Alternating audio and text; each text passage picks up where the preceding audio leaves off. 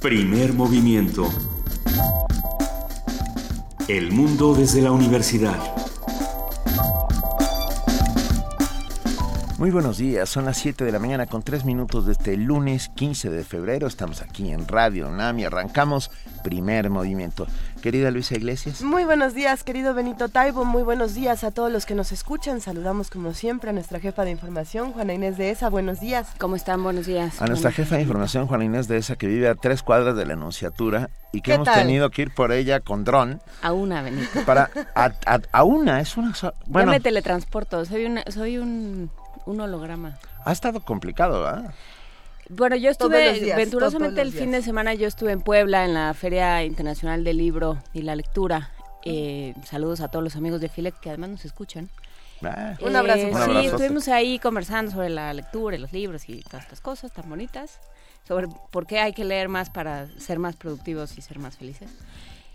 Y, yo no, no me tocó, me tocaron nada más un par de de momentos donde sí aquello era como sí, Si, hoy usted en estos momentos, hace unos minutos salió el Papa de la Anunciatura en la Guadalupe y va rumbo al aeropuerto de la Ciudad de México por Río Churubusco. Eh, evite todo está cerrado, básicamente. Está todo cerrado. Si usted quiere entrar a la colonia San José Insurgentes, por ejemplo, a Miscuac, todo eso, está muy complicado. Narvarte, viaducto, Cualquier lugar va a estar cerrado esta mañana. Pero bueno, hoy va a estar todo el día en el estado de Chiapas. Así es.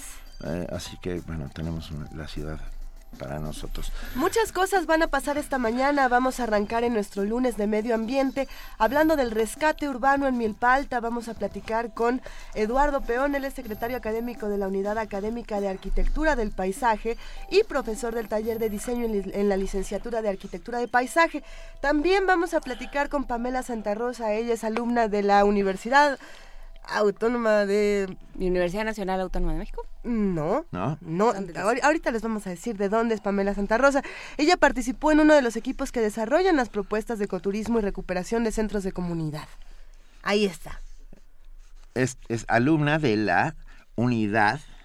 A ver académica de arquitectura de paisaje. ¿Eh? Eso. Eso De la Universidad Nacional Autónoma de México. Exactamente. Muy bien. Muy bien. Ah, tendremos en nuestra nota del día a Salvador Camarena, periodista, columnista, colaborador de este espacio, que nos va a hablar de papa, papas y políticas vamos a discutir qué es, por ejemplo, lo que ha dicho el Papa en los últimos discursos que ha tenido, con quién se ha dado abrazos, a quién ha visto. En nuestra nota nacional también vamos a hablar sobre la reflexión, sobre la visita papal. Vamos a platicar con Gabriela Juárez. Ella es secretaria ejecutiva del Observatorio Eclesial, colectivo de siete organizaciones por derechos humanos de inspiración cristiana. Ella es teóloga feminista, maestra en teología con especialidad en ética y moral de la Universidad Católica de Ljubljana, Bélgica. Imparte clases de teología en diferentes institutos religiosos y, por si fuera poco, es maestra y forma parte del grupo Teólogas Investigadoras Feministas de México.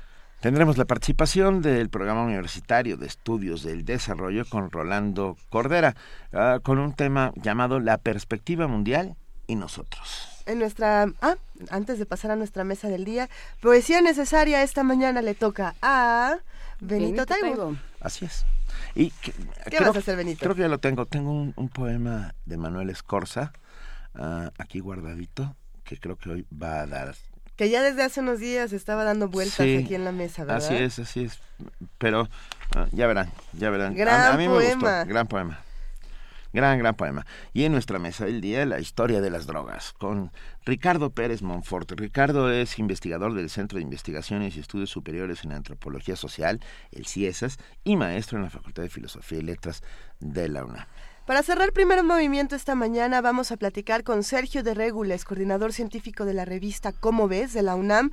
Y bueno, eh, vamos a hablar de esto que nos está diciendo de las ondas gravitacionales, este hallazgo eh, que lo llaman ya el, mayor hallazgo del siglo. ¿Será? ¿No será? ¿Qué quiere decir? Lo vamos a platicar con Sergio de Regules. Autor del libro Ciencia para disfrutarse, el universo en un calcetín. Ah, bueno. Es una maravilla. Es que el título es precioso.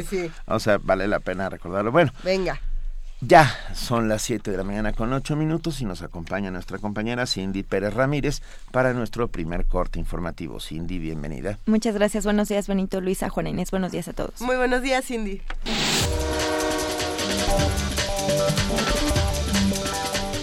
Al ser recibido en Palacio Nacional el pasado sábado, al iniciar de forma oficial su visita a México, el Papa Francisco recordó que cada vez que se buscan privilegios para unos cuantos, triunfan la corrupción, el narcotráfico, la exclusión y la violencia.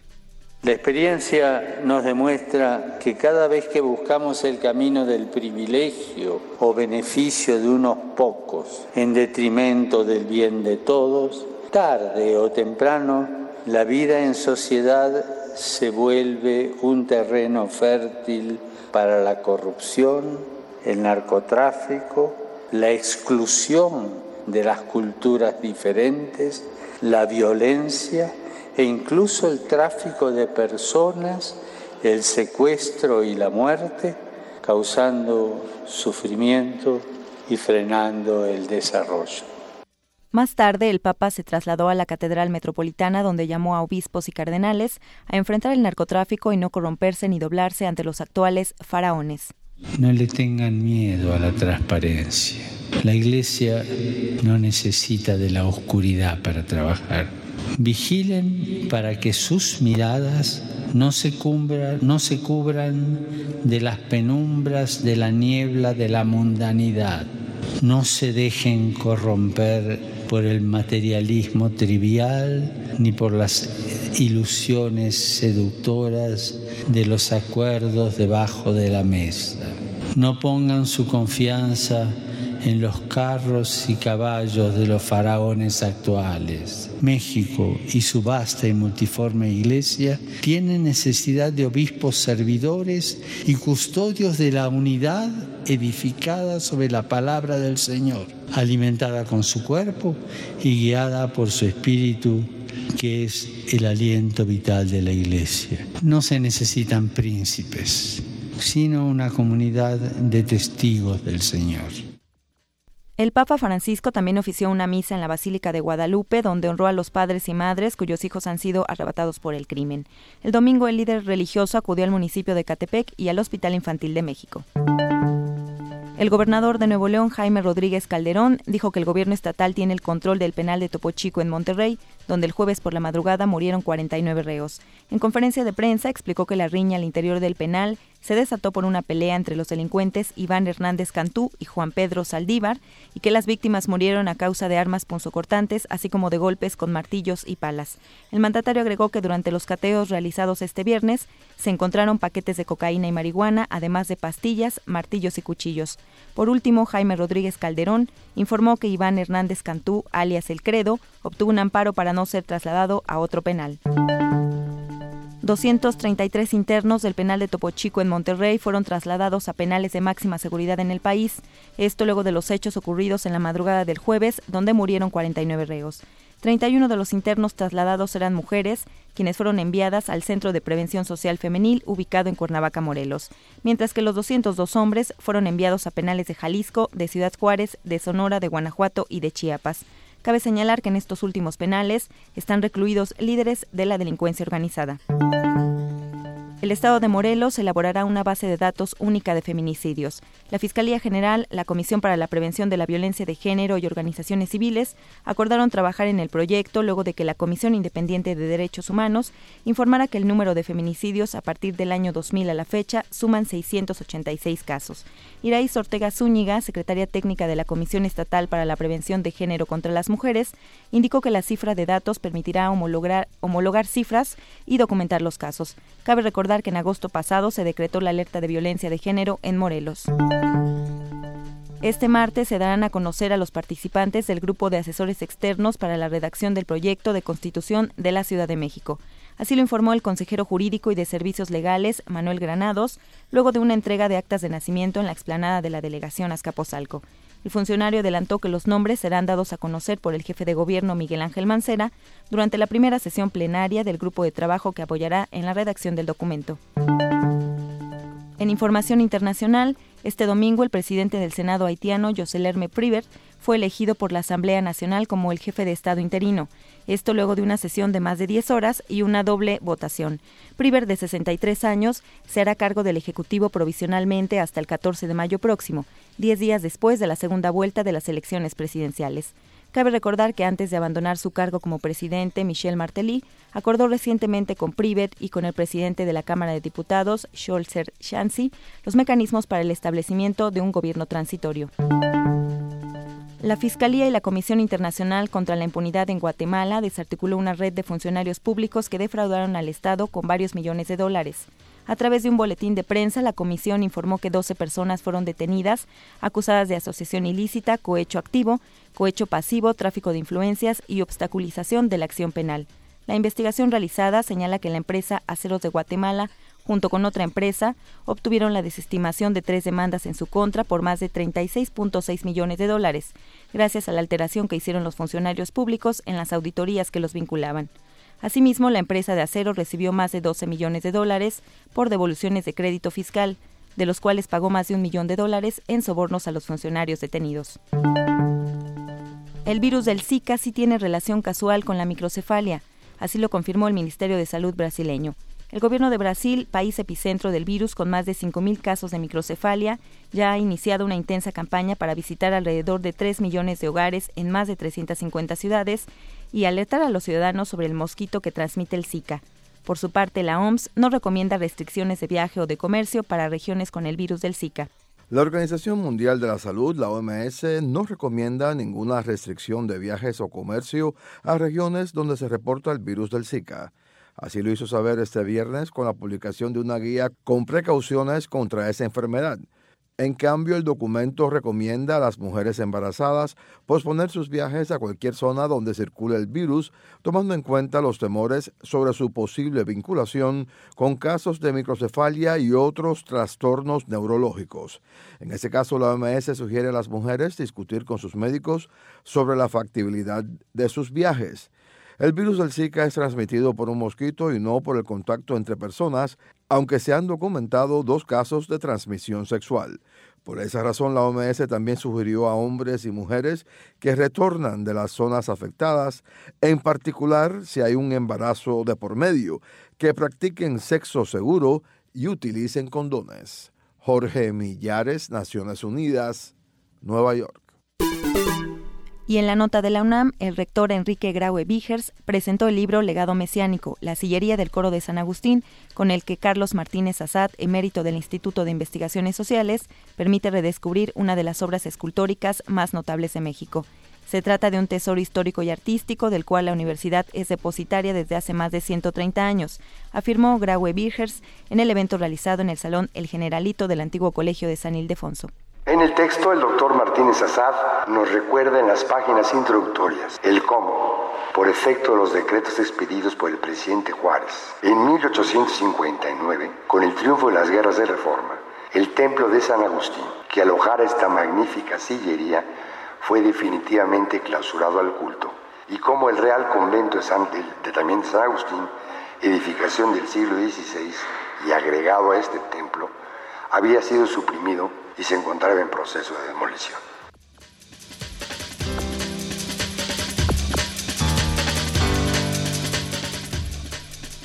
Muchísimas gracias. Nuestra compañera Cindy Pérez Ramírez nos acaba de dar el corte informativo de las 7 de la mañana. Cindy, que tengas un gran día y nos escuchamos a lo largo de la transmisión. Muchas gracias. Así es, aquí estamos Luisa Benito Juana Inés. Buenos días a todos. Bien, Cindy, gracias.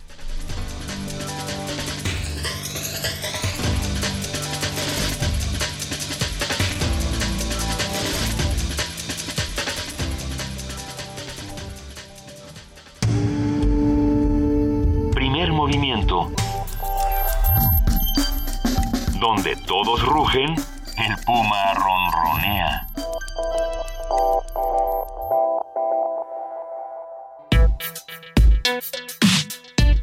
Lunes de Medio Ambiente.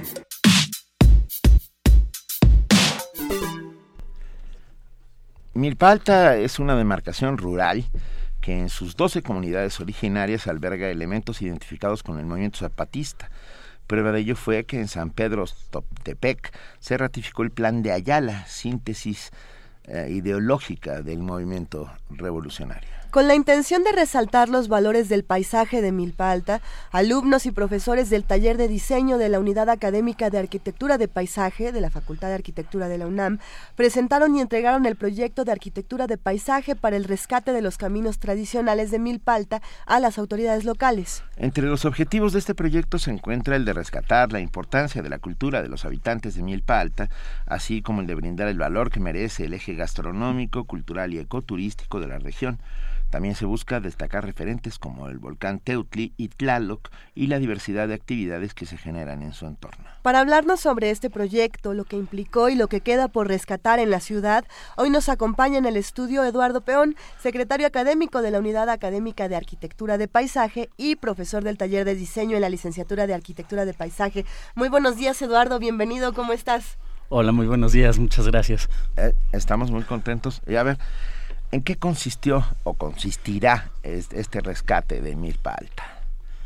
Mira, eh, nuestra participación fue una invitación que nos hizo la comunidad de San Jerónimo Miacatlán, particularmente miembros de la comunidad que dan clase en la universidad.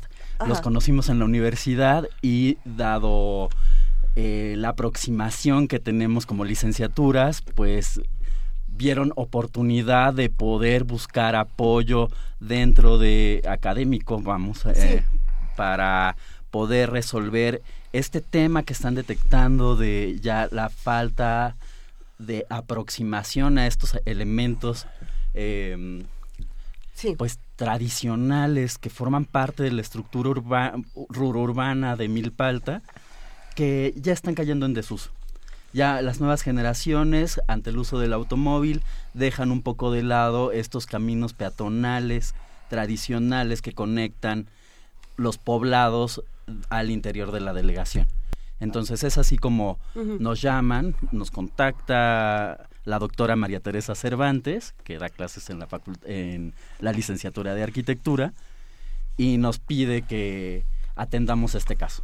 En primera instancia, ella pretendía que hiciéramos un proyecto puntual, así de qué cómo podían pavimentar, cómo podían reforestar estos caminos, pero lo que le ofrecimos, dado que Michelle Mesa, que es la coordinadora de la unidad académica, y yo estábamos en, eh, bueno, pues nos, nos, pusimos en, el, en, el, taller de diseño regional, que es justo donde se atienden los proyectos a escala urbana, eh, atender este ejercicio. Y no, no, no, por favor. ¿Desde dónde? ¿Cómo, cómo fue? Entonces, pues propusimos este tema como un tema académico para desarrollarlo en el taller de diseño regional, eh, porque eh, que corresponde al cuarto año de la licenciatura, en donde se hace una revisión de todo el medio ambiente. Se trata del paisaje de forma macro, así kilómetros cuadrados es la escala. Y entonces plantean lo, que está ocurriendo en Milpalta. Se sientan todos y dicen, a ver, en Milpalta faltan estas eh, 20 cosas, ¿cómo nosotros lo vamos a hacer? ¿Y cuáles son las dinámicas en el taller y las propuestas que surgen y cómo las han llevado a cabo? Pues mira, en esta primera etapa eh, decidimos hacer un, plan de manejo integral de toda la delegación con el tema de los caminos tradicionales. Entonces, primero hubo esta aproximación eh, medioambiental y, social, estudio cartográfico y, y los alumnos hicieron un ejercicio de diseño de organización y de dotar actividades a gran escala para estos, este, para resolver el tema de las comunicaciones alternativas al automóvil dentro de la delegación. Porque un caso muy peculiar de esta zona de la ciudad es que, como ya bien dije, se está cayendo en desuso, pero todavía se utiliza. Y entonces el objetivo era incentivar el uso de estos, de estos trazos que comunican los poblados con alternativas que estén adaptadas a, a los cambios en la cultura actual. Entonces esa fue la primera fase. Fuimos a presentarlo ya a Milpa Alta a esta comunidad, invitaron a algunas eh, personas de que sí tienen injerencia gubernamental o las coordinaciones, porque es peculiar la organización social de esta zona. Ya lo platicaremos también. Este, Y la idea es que este ejercicio les sirva como base para generar recursos para implementar acciones. Entonces ese es nuestro objetivo académico. Eh, es tal vez Milpa Alta junto con un pedazo de Tláhuac y de Xochimilco las zonas más rurales de, de esta, ya no iba a decir DF, pero de la, ciudad, de, México, ah, sin lugar a dudas, uh, que además no solo son rurales, no solo se conservan huertos tradicionales, milpas como su nombre lo indica, sino que ah, las estructuras sociales que mantienen son un poco distintas a las del resto. Háblanos un poco de esto. ¿Hay mayordomías? ¿Sigue habiendo más que mayordomías existen coordinaciones. ¿Se llaman coordinaciones? Se llaman coordinaciones. En cada una de las localidades que forman parte de la delegación existe una coordinación local paralela al, al esquema de de gobierno. De gobierno, que ahora ya será de este municipios. No, alcaldía. Alcaldías. Alcaldías, sí. Alcaldías y este se va a volver confuso, se va a volver confuso, pero pero pero lo vamos a ir de, de, los delegados y, y, toda su estructura de secretarías de desarrollo urbano y turismo. Entonces, la participación local es importante. Esa es, esa es una característica muy, muy particular de esta zona de la Ciudad de México, que las agrupaciones sociales eh, fomentan el trabajo y las modificaciones de su forma de vida. Todavía existen, aunque me comentaba varios amigos viven en Milpalta, yo vivía al sur de la ciudad.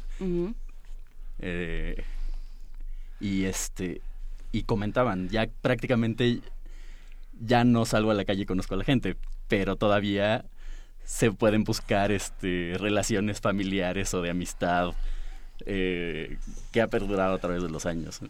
Claro. Entonces, eso es muy peculiar y eso motiva este tipo de acciones, ¿no? de que la, la comunidad se preocupe por qué está pasando en su delegación y, y quiera tomar cartas en el asunto. Había una figura, aparte del elegido y los ejidatarios que rodeaban a la Ciudad de México, la figura de comuneros.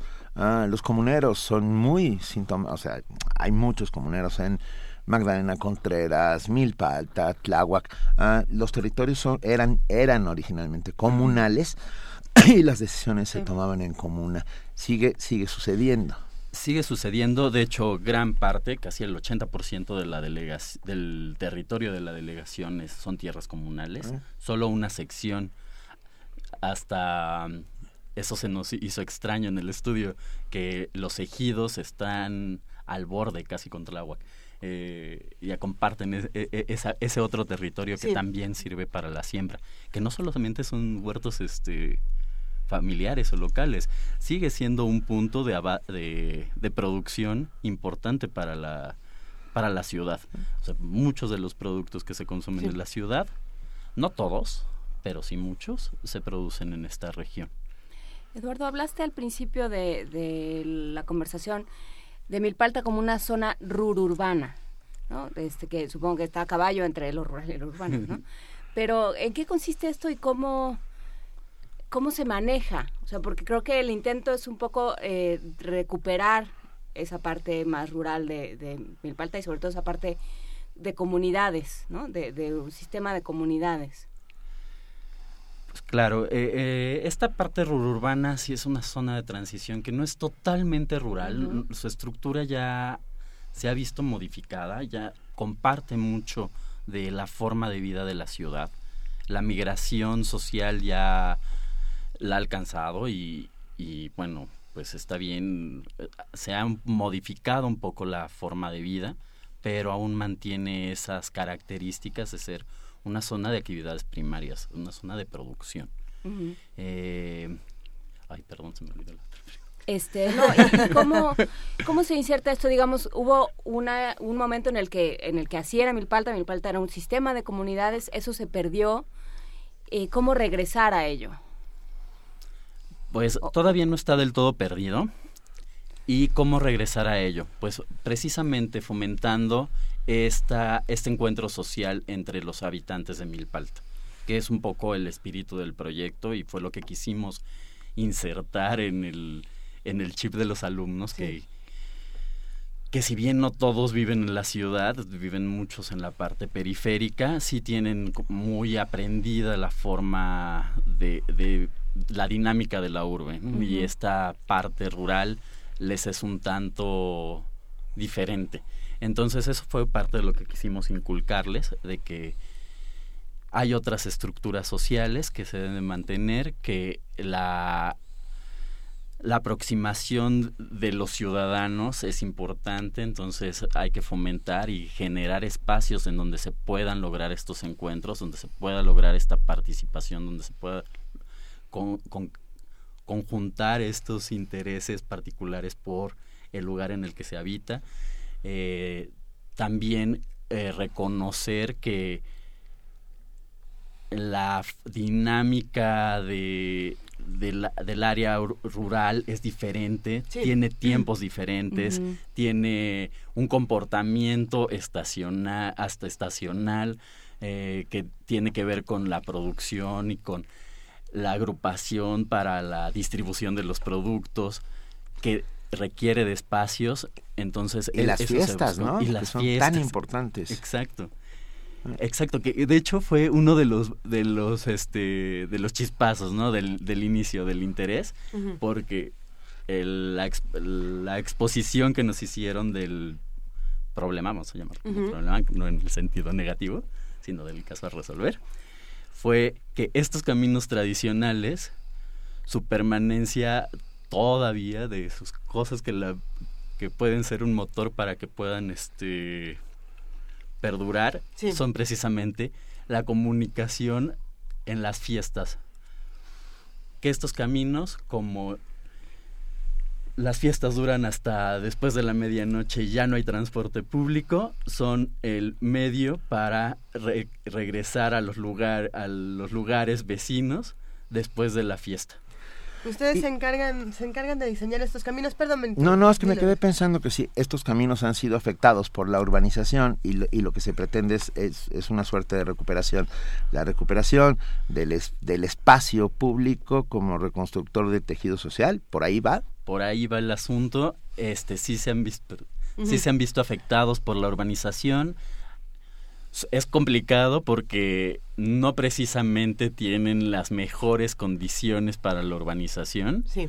Algunos sí, que son los más grave, eh, los más gravemente afectados porque pasan sobre tierras de cultivo, que una peculiaridad de la zona es que las zonas de cultivo se encuentran en los terrenos donde son más aptos para la urbanización en términos este, estrictos y convencionales, porque son los terrenos más planos, porque son los terrenos eh, más abiertos. Que es una cualidad de la... Y, las zonas, los asentamientos urbanos están en zonas de mayor pendiente, eh, más inaccesibles, pero pues responde a la lógica de que es una zona con espíritu de producción, entonces utilizan los mejores lugares para la producción y no para la habitación. La habitación es un es añadido. Sí, es un pues. añadido, es una consecuencia de, aproximarse a una zona donde se puede cultivar. ¿Cuántas personas son las que se encargaron de realizar todos estos estudios, toda esta tarea de, rediseñar, de, tratar de rescatar estos caminos y de reconfigurarlos? Mira, fuimos un... son como lo hicieron? Perdón. fuimos, fuimos un grupo de 20 estudiantes y tres profesores que estábamos atendiendo a los alumnos, aunque también tuvimos el apoyo de una profesora de urbanismo que les ayudó a explicar cómo son las dinámicas rurales de, del Distrito Federal históricamente y, en la actualidad.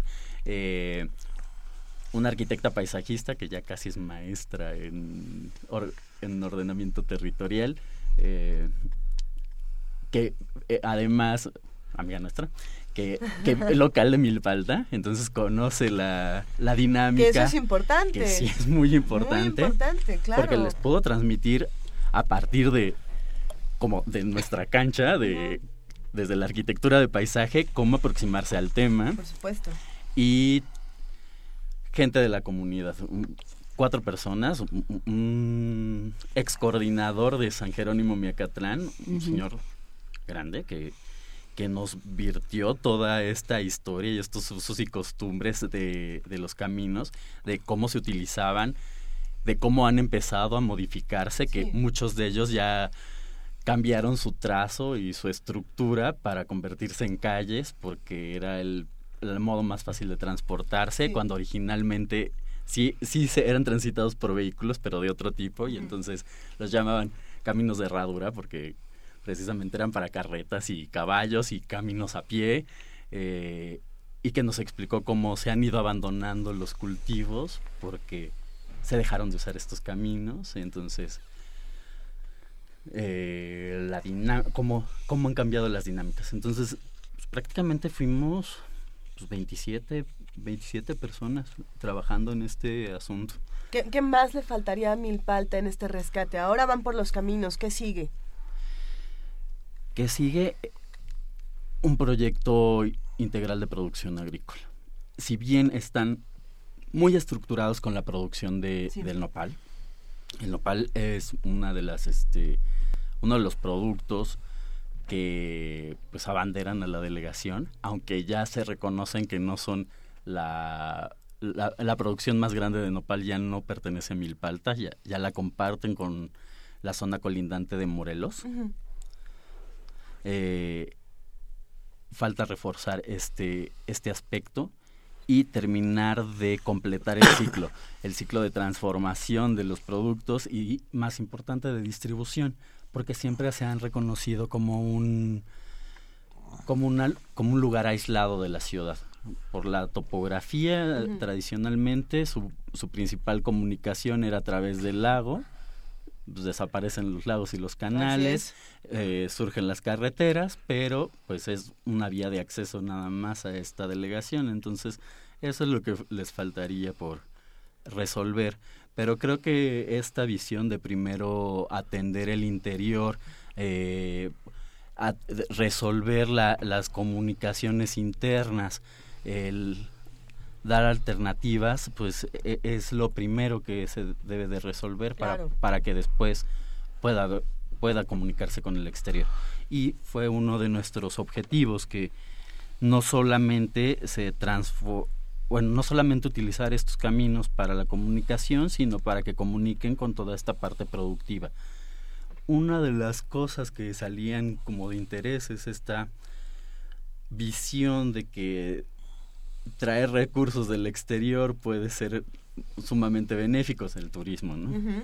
Fomentar el turismo. No lo desatendimos, pero no lo priorizamos, porque sí era parte de su interés de vamos a volver estos caminos recorridos ecoturísticos o vamos a volver los ciclopistas ah, para primero que lo primero, Pero, eh, pero también parte del, del, espíritu de la propuesta es primero resolver lo interno antes de traer eh, factores externos que tal vez puedan modificar o puedan impactar las dinámicas sociales y naturales del territorio de Milpalta. Y pensando en, en eh, la, la carrera de la, de la unidad académica de arquitectura y paisaje, pensando en esto, ven la Ciudad de México y digamos, ¿qué, ¿qué, otra cosa? O sea, hay muchísimos proyectos por emprender, pero, pero ¿por dónde se seguirían? Dirían, ahora nos gustaría trabajar sobre esta zona.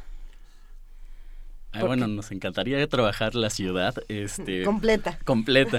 recuperar el paisaje. Sí, claro. Este, de hecho, en el verano pasado hicimos un ejercicio en la colonia Doctores sobre reconfiguración del espacio público de, la zona. Un poco fue el tema incentivado por la CEDUBI, no sé si puedo decir esto, por la CEDUBI, porque este, platicando con ellos sobre las zonas de, de interés, de, de rescate del espacio público urbano. Eh, la colonia Doctores eh, eh, es un caso muy interesante porque a pesar de la densificación de habitantes que hay en la zona y es y, el gran núcleo de servicios que significa, hay muchas instalaciones públicas, toda la zona de hospitales al sur de la colonia, toda la zona administrativa en, ese núcleo de ciudad judicial, están desvinculadas. Entonces, y, y, tantos sistemas de transporte que tienen. Cinco estaciones del metro que, que tienen salida en ese lugar y, y está rodeado por las principales ejes de las ciudades. Está conectado con el centro prácticamente. Prácticamente centro de la ciudad. Entonces, ese fue uno. E, e, fue un tema muy interesante de volver a reconstruir estructuras urbanas curiosamente también este comunicaciones, ligas de comunicación, para que empiece a vincularse con su contexto y tenga un, una estructura que dote de mayor seguridad a las personas que transitan y que, que tienen que transitar en la zona. Entonces hicimos un taller de verano con ese tema. Eh, nos encantaría trabajar toda esta parte de volver a reconstruir tejidos urbanos. E-, ese ha sido uno de, uno de los motores de interés en, en este periodo en la escuela. Reconstruir tejidos ah, urbanos. Eduardo, a ver. bueno, de entrada, Arturo Arellanes, saludos a Eduardo, amigo de años de la Facultad de Arquitectura, felicidades por el proyecto social de paisaje, necesarísimo, te dicen. gracias. Ah, ¿Dónde podemos tener más información? ¿Hay alguna página en donde podamos ver todo lo que se está haciendo en Milpa Alta? saber cómo funciona eh, la arquitectura de paisaje, etcétera? Pues mira, es nuestro objetivo comunicar nuestros ejercicios a través del portal de la Facultad de Arquitectura, arquitectura.unam.mx. Ahí en, en, el, en la pestaña de docencia se liga a nuestro micrositio de la Unidad Académica de Arquitectura de Paisaje y constantemente estamos compartiendo el contenido de lo que se elabora en los talleres, porque no, e, este fue un ejemplo, por ejemplo, a los chicos que trabajaron en escala arquitectónica eh, atendieron, o sea, la resolución puntual de los espacios, tercer semestre, atendieron una solicitud de una escuela primaria en Tlalmanalco, en donde se quería recuperar el espacio, las áreas libres de recreo, para la pluralidad de la comunidad de alumnos porque estaba prácticamente destinada al juego guion fútbol de los niños y todos los niños que no juegan fútbol y que quieren comer y que quieren platicar estaban excluidos y, y, tenían que usar espacios residuales. Entonces ese fue el objetivo de ese proyecto y en el, en el siguiente nivel fue atender igual un problema de movilidad en el en el espacio de la zona patrimonial de Ciudad Universitaria. Entonces, sí, buscamos ese, ese contacto con los problemas reales para que los estudiantes tengan una aproximación más vívida de, de la solución de los problemas a los que se van a enfrentar cuando dejen la escuela. Pues el objetivo es que tengan este compromiso. Entonces, te decía, en el portal tenemos el interés de, de ir actualizando nuestros contenidos. Todavía no montamos lo de Milpalta. Ah, pero, ya pronto estará por allá. Podemos conocer los otros proyectos mientras tanto. Pueden conocer los proyectos del ciclo anterior. Eh, anterior, anterior. Del 2015, en donde pues podemos encontrar información interesante.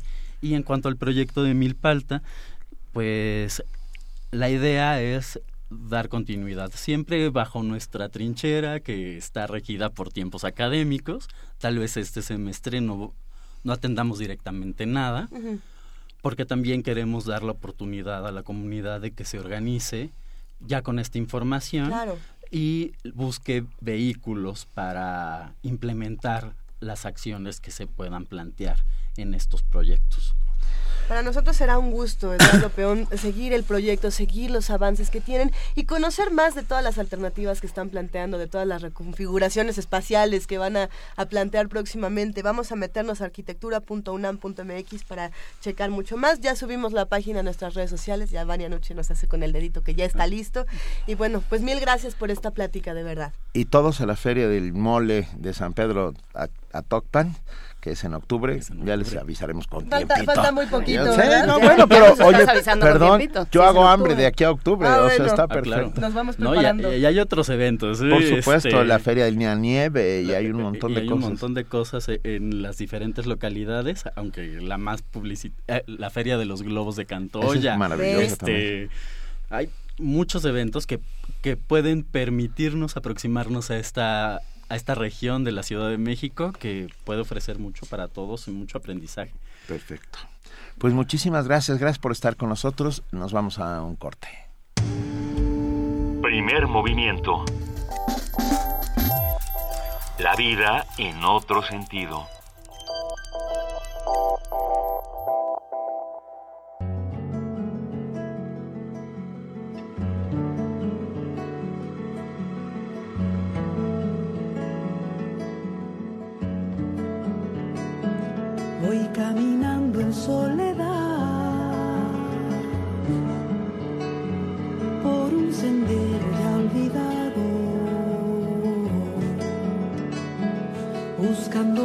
De otra edad,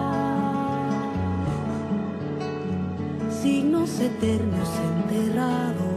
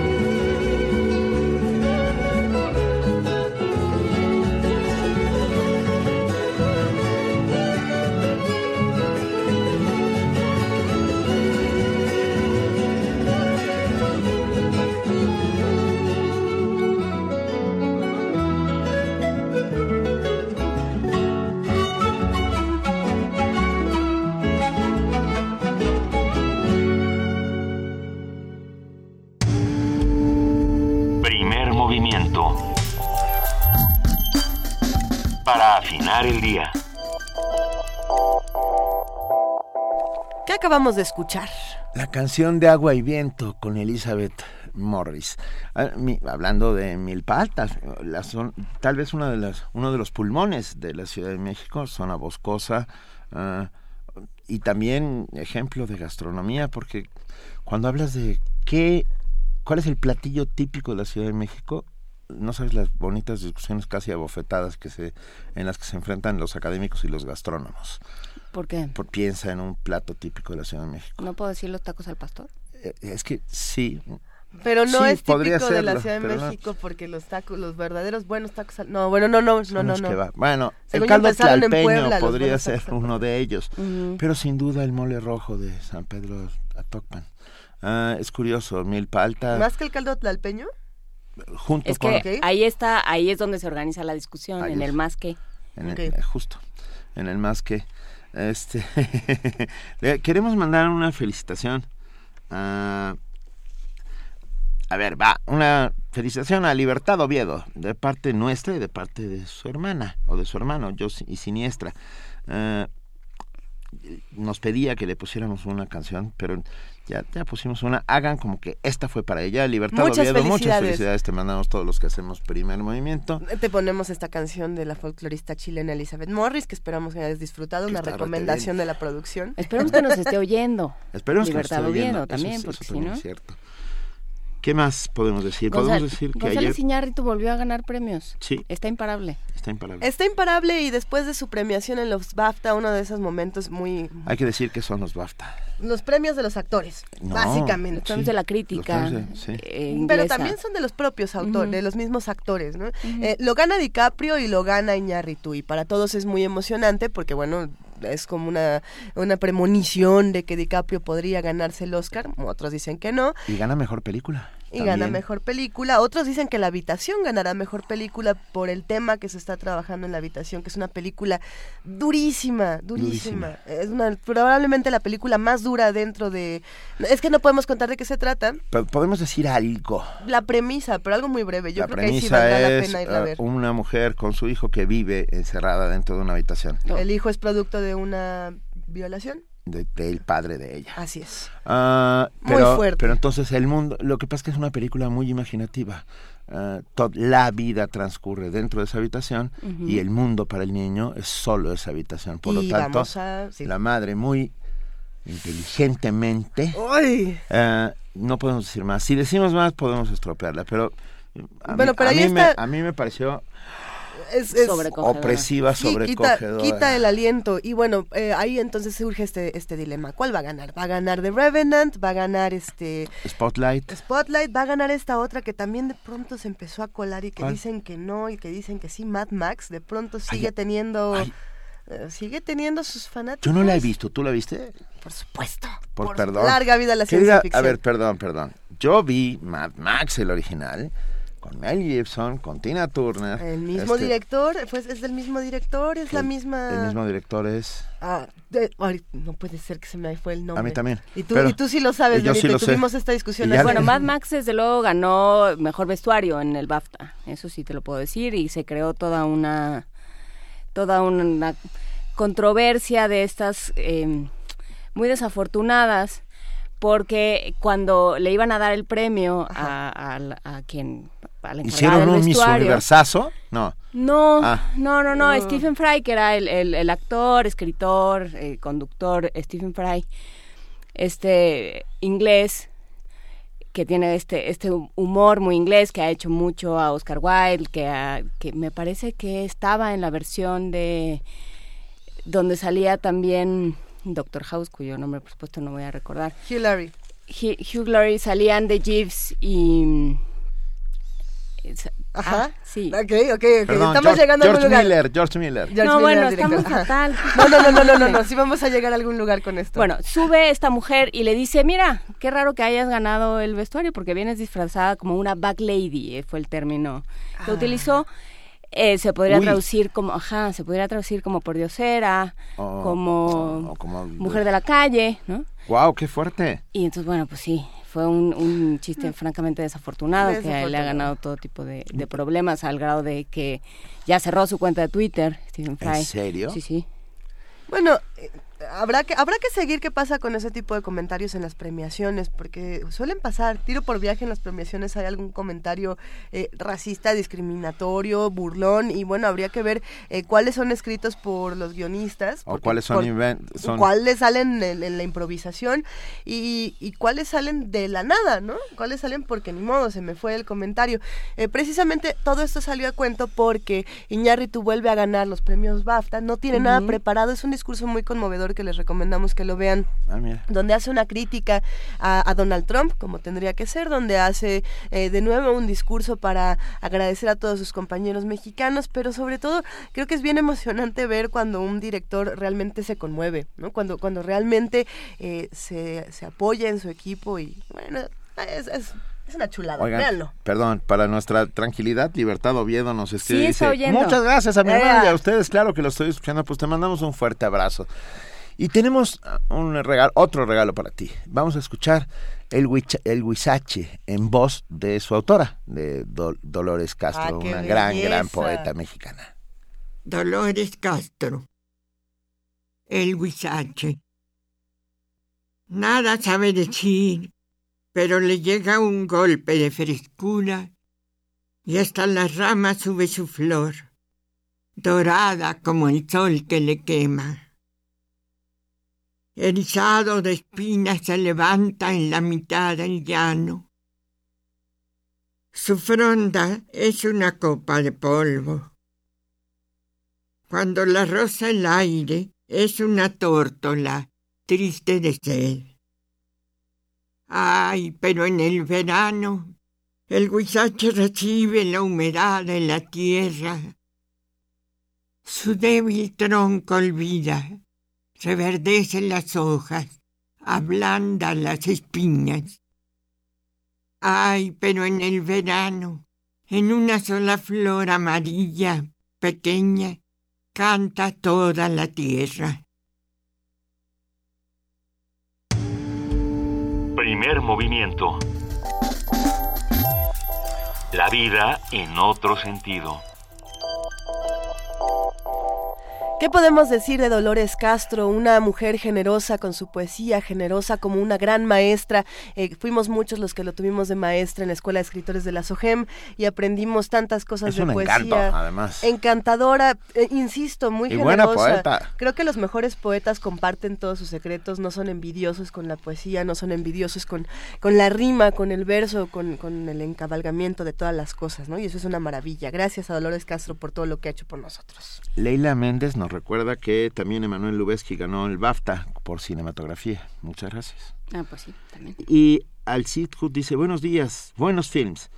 Lean por favor a Ayala Blanco y cómo deshace Revenant en de retinas. Hubo también comentarios adversos, que es un fusil. Mira, A ver, está basada en un en una novela. Sí. Y muchos dicen que es un Kill Bill en, en el invierno, ¿no? Ya también escuchamos esa un road movie con nieve. Donde DiCaprio encuentra mille- miles de veces la misma Es el camino a fórmula. la redención. Se- Bueno, no tiene... A mí me gustó.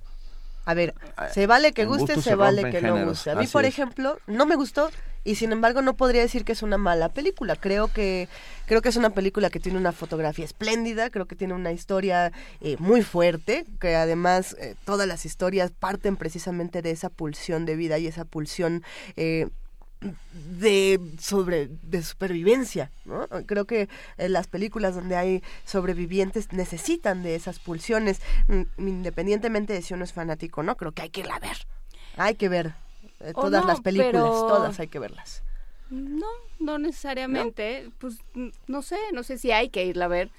Este, tiene cosas que nos parecen no tiene cosas que nos parecen importantes como para como, como para ir a, a ver de por lo menos de qué se trata toda la discusión. Claro. Y bueno los premios siempre son como como todo una mezcla de política de buenas costumbres de de los criterios de una institución o de una forma de vida de, de una serie de cabildeos. Entonces bueno tampoco son la palabra revelada ¿no? Tenemos todavía muchas cosas que seguir platicando con ustedes pero por ahora vamos a una pausa y regresamos aquí a primer movimiento Primer movimiento. Donde la raza habla.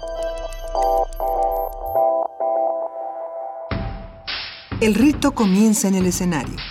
Los sonidos emergen, deambulan por el recinto, se cuelan en los oídos y estremecen los sentidos. Festival Intersección. los encuentros sonoros de Radio UNAM. Todos los viernes a las 21 horas en vivo desde la sala Julián Carrillo. Escúchalos a través del 96.1 de FM, www.radiounam.unam.mx o ven a Adolfo Prieto 133 Colonia del Valle, cerca del Metrobús Amores. La entrada es libre. Hoy tuve que decidir entre la leche y el huevo. También entre la luz y el teléfono. Mis papás tuvieron que escoger entre mis zapatos y mi uniforme. Hoy tuvimos que decidir entre el jarabe para la tos y el antibiótico que le recetó el doctor. Juntos podemos cambiar esta realidad. Firma la iniciativa para subir el salario, para que nos alcance a todos. Acércate al PRD en tu municipio o visita nomealcanza.org. Este 5 de junio será la elección del constituyente de la Ciudad de México y todos debemos formar parte de este momento histórico. Recuerda que podrás usar tu credencial para votar aun cuando no tenga un 18 atrás y te servirá para elegir de manera informada y razonada a quienes redactarán la primera constitución de nuestra ciudad. Conmigo, la Ciudad de México es más. Súmate. Elección del Constituyente Ciudad de México 2016. Instituto Nacional Electoral. INE. De las vistas de Salvador Toscano a la época de oro. De la nueva ola a lo experimental. Del celuloide a la era digital. Filmoteca UNAM. 55 años de preservar la memoria fílmica. Acervo y restauración, hemeroteca, banco de imágenes, producción, cine en línea, talleres. Circuito Mario de la Cueva, frente a la Facultad de Ciencias Políticas y Sociales. Entra a www.filmoteca.unam.mx. En redes sociales somos Butaca UNAM. Ahí encontrarás la oferta visual que tenemos para ti. Filmoteca UNAM.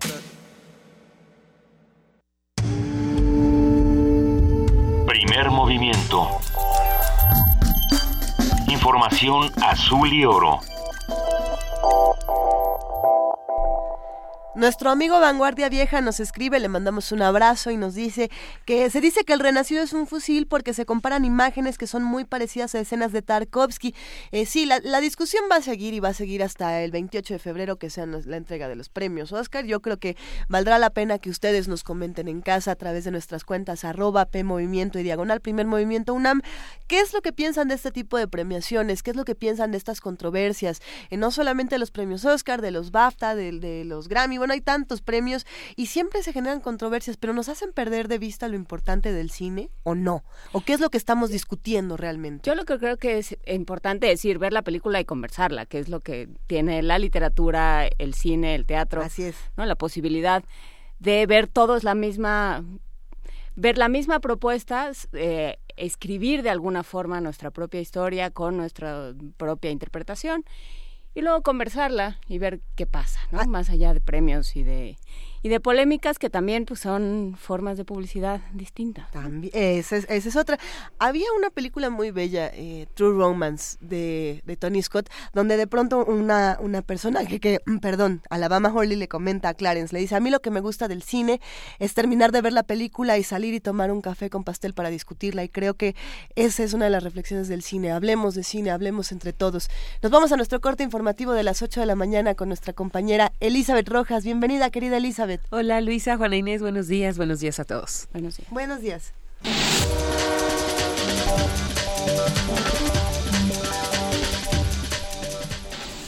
Al recibir al Papa Francisco en Palacio Nacional, el presidente Enrique Peña aseguró que encuentra un Estado laico que vela por la libertad religiosa. El mandatario aseguró que su gobierno lo reconoce como líder sensible, visionario y como un reformador que está llevando a la Iglesia Católica al encuentro con la gente. La Fiscalía de Estados Unidos pidió cadena perpetua para Alfredo Beltrán Leiva, uno de los líderes del cártel de los Beltrán Leiva. De acuerdo con un portavoz del Departamento de Justicia, el capo podría enfrentar una pena máxima de cadena perpetua por tráfico de cocaína, marihuana y metanfetaminas, así como por el uso de armas y sobornos a funcionarios públicos. Alfredo Beltrán, conocido como el Mochomo, fue extraditado de México a Estados Unidos el 15 de noviembre de 2014. A partir de hoy, un grupo de mujeres iniciará una huelga de hambre en la sede del Poder Legislativo de Temisco, Morelos, con el fin de presionar a los diputados para que revoquen el mandato de la actual presidenta municipal Irma Camacho García. El miércoles pasado, la sala tribunal del Tribunal Electoral del Poder Judicial de la Federación legitimó la toma de protesta de ley de Camacho como edil suplente de Temisco. Cabe recordar que la profesora asumió el cargo luego de que un grupo armado asesinó a la alcaldesa Gisela Mota Ocampo, quien rindió protesta unas horas antes. La Comisión Nacional de los Derechos Humanos exigió que se investigue de manera pronta y exhaustiva para determinar las responsabilidades existentes no solo a los autores materiales de los hechos de violencia en el penal de Topo Chico en Monterrey, sino también a las autoridades que permitieron o proporcionaron tales hechos. En un comunicado, el organismo reiteró que las deficiencias en el penal relacionadas con la integridad de los internos, estancia digna, gobernabilidad, reinserción social, entre otras, fueron denunciadas por la CNDH en sus diagnósticos nacionales de supervisión penitenciaria desde hace varios años. Asimismo, informó que por conducto de su tercera visitadora general, Ruth Villanueva Castilleja, realizó dos recorridos por el Centro Preventivo y Reinserción Social para conocer la primera, de primera mano las versiones de los internos sobre lo ocurrido, así como de los familiares de estos. La directora del penal de Topo Chico, Gregoria Salazar Robles, y el comisario de Administración Penitenciaria, Jesús Fernando Domínguez Jaramillo, fueron acusados de homicidio calificado y abuso de autoridad por la muerte de los 49 reos el pasado jueves. Ambos funcionarios, quienes habían sido internados en el mismo reclusorio posteriormente, fueron trasladados a celdas municipales de Monterrey. Las acusaciones señalan que tanto la directora como el comisionado son quienes generaron la falta de seguridad en el penal al consentir que los reos estuvieran afuera de sus celdas día y noche. Además, ambos funcionarios permitieron que reos de la delincuencia organizada tomaran el control del interior del recinto carcelario, propiciando el tráfico de drogas, el cobro de piso y los privilegios de las celdas. En información internacional, la política poca amistosa y terca que la OTAN ha mostrado hacia Rusia se ha ido desplazando hacia un periodo de una nueva guerra fría, señaló el primer ministro ruso Dmitry Medvedev. Esto durante la conferencia de seguridad en Múnich, donde se reúne un centenar de jefes de Estado de Gobierno y ministros. Por su parte, John Kerry, secretario de Estado de Estados Unidos, aseguró que debe terminar los bombardeos rusos que han ido dirigidos contra grupos de la oposición legítimos, mientras que el primer ministro francés Manuel Valls aseveró que para regresar al camino de la paz deben acabar los bombardeos rusos contra civiles. Al respecto, Dmitry Medvedev afirmó que a pesar de las acusaciones no hay ninguna evidencia de que los bombardeos rusos han atacado a civiles porque es falso. El Observatorio Sirio de Derechos Humanos y la agencia oficial SANA informaron luego de fuertes enfrentamientos contra el Estado Islámico este sábado, las fuerzas del régimen sirio tomaron el control del municipio de Alta Mura en la periferia norte de Alepo. De esta mañana, señala el comunicado, las tropas leales al presidente Bashar al-Assad se han acercado más a la localidad de Anadán, que durante los últimos días ha sido bombardeada. Asimismo, se informó que los enfrentamientos entre las fuerzas del régimen y los combatientes del grupo Estado Islámico continúan en la localidad de Jeb al-Khalf, al este de Alepo. Llegan a Europa 80.000 migrantes y refugiados en las primeras semanas del año. La Agencia de la ONU para los Refugiados, ACNUR, informó este viernes que durante las primeras seis semanas del año, 80.000 migrantes y refugiados han llegado a Europa por vía marítima, número que supera la cifra registrada durante los primeros cuatro meses del pasado año. En declaraciones a la prensa en Ginebra, la portavoz del organismo aseveró que más de 400 personas han muerto en esas seis semanas por naufragios o por las crudas condiciones invernales. Continuamos diciendo que esto es una crisis de refugiados porque más del 90% de los que arriban a Grecia proceden de los 10 países que más refugiados emiten en el mundo, entre ellos Siria, Afganistán e Irak, dijo Melissa Fleming. Añadió que las condiciones climáticas severas no han desalentado a esas personas a realizar las travesías peligrosas. La gente conoce los riesgos. Los naufragios son diarios y hay algunos que ni siquiera entran en nuestro radar, añadió la portavoz. Por su parte, el responsable de la respuesta de ACNUR a la crisis, Vincent Cochetel, lamentó que el programa de reubicación de los refugiados entre los países de la Unión Europea no esté funcionando. Jorge Millares, Naciones Unidas, Nueva York.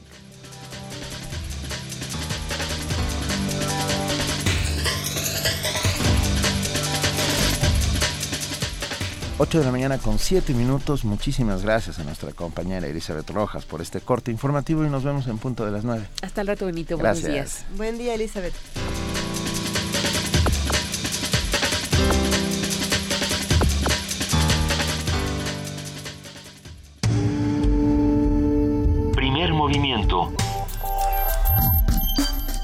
Donde todos rugen, el puma ronronea.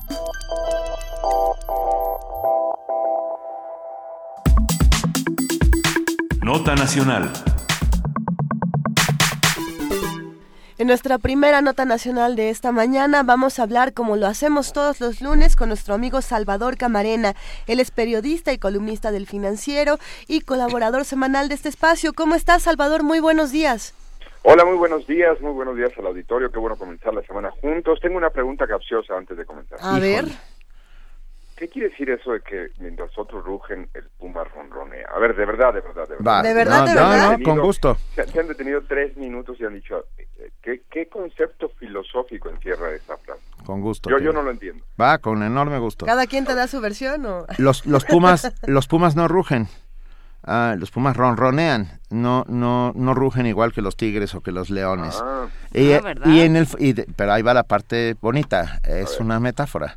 Mientras los demás gritan, nosotros hablamos ah, Con mesura. con cierta mesura.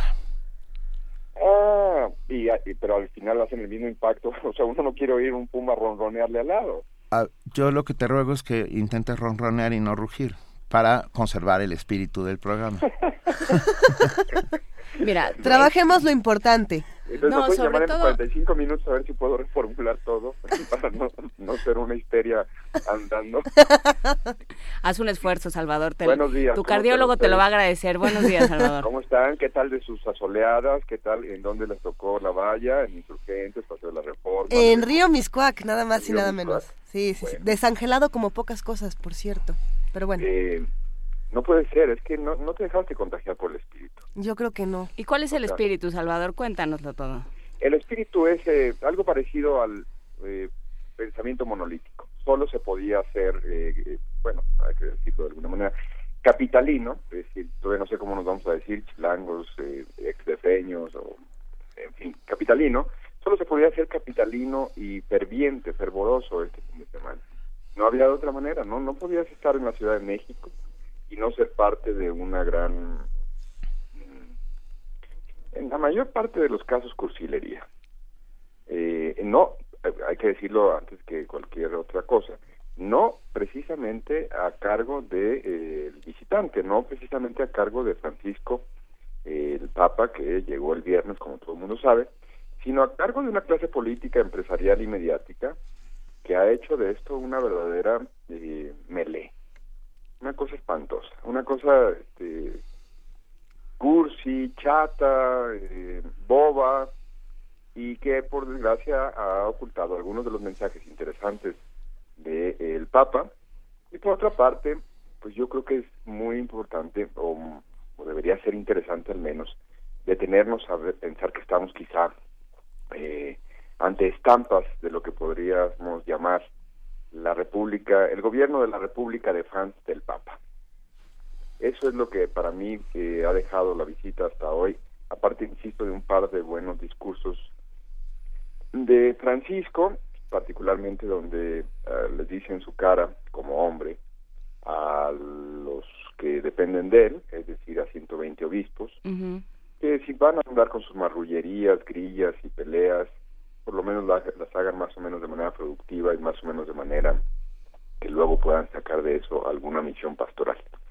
Pero bueno, eh, la República de Fans del Papa eh, tiene un, un- pues tiene un presidente, el presidente Enrique Peña Nieto, pero tiene un alumno destacadísimo, se llama Alfonso Navarrete Prida, si alguno de ustedes perdió el tiempo, como yo, viendo la transmisión de Palacio Nacional del sábado, eh, Alfonso Navarrete Prida merece como mil likes, o digamos, ¿qué digo mil? Unos diez mil likes. El secretario del Trabajo, porque hay un secretario del Trabajo, que ustedes no lo crean, que se llama Alfonso Navarrete Prida, entendió como nadie el verdadero motivo de la ceremonia para Francisco el sábado ahí en Palacio Nacional. Y quien esperara de ese evento un acto republicano, Benito, te equivocaste.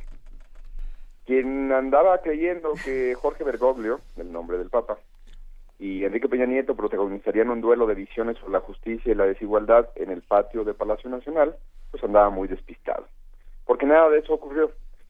Todos estaban ahí, todos los eh, invitados y los que concurrieron, según eso, para dar la bienvenida al Papa, eh, todos estaban ahí para lograr una selfie con el argentino.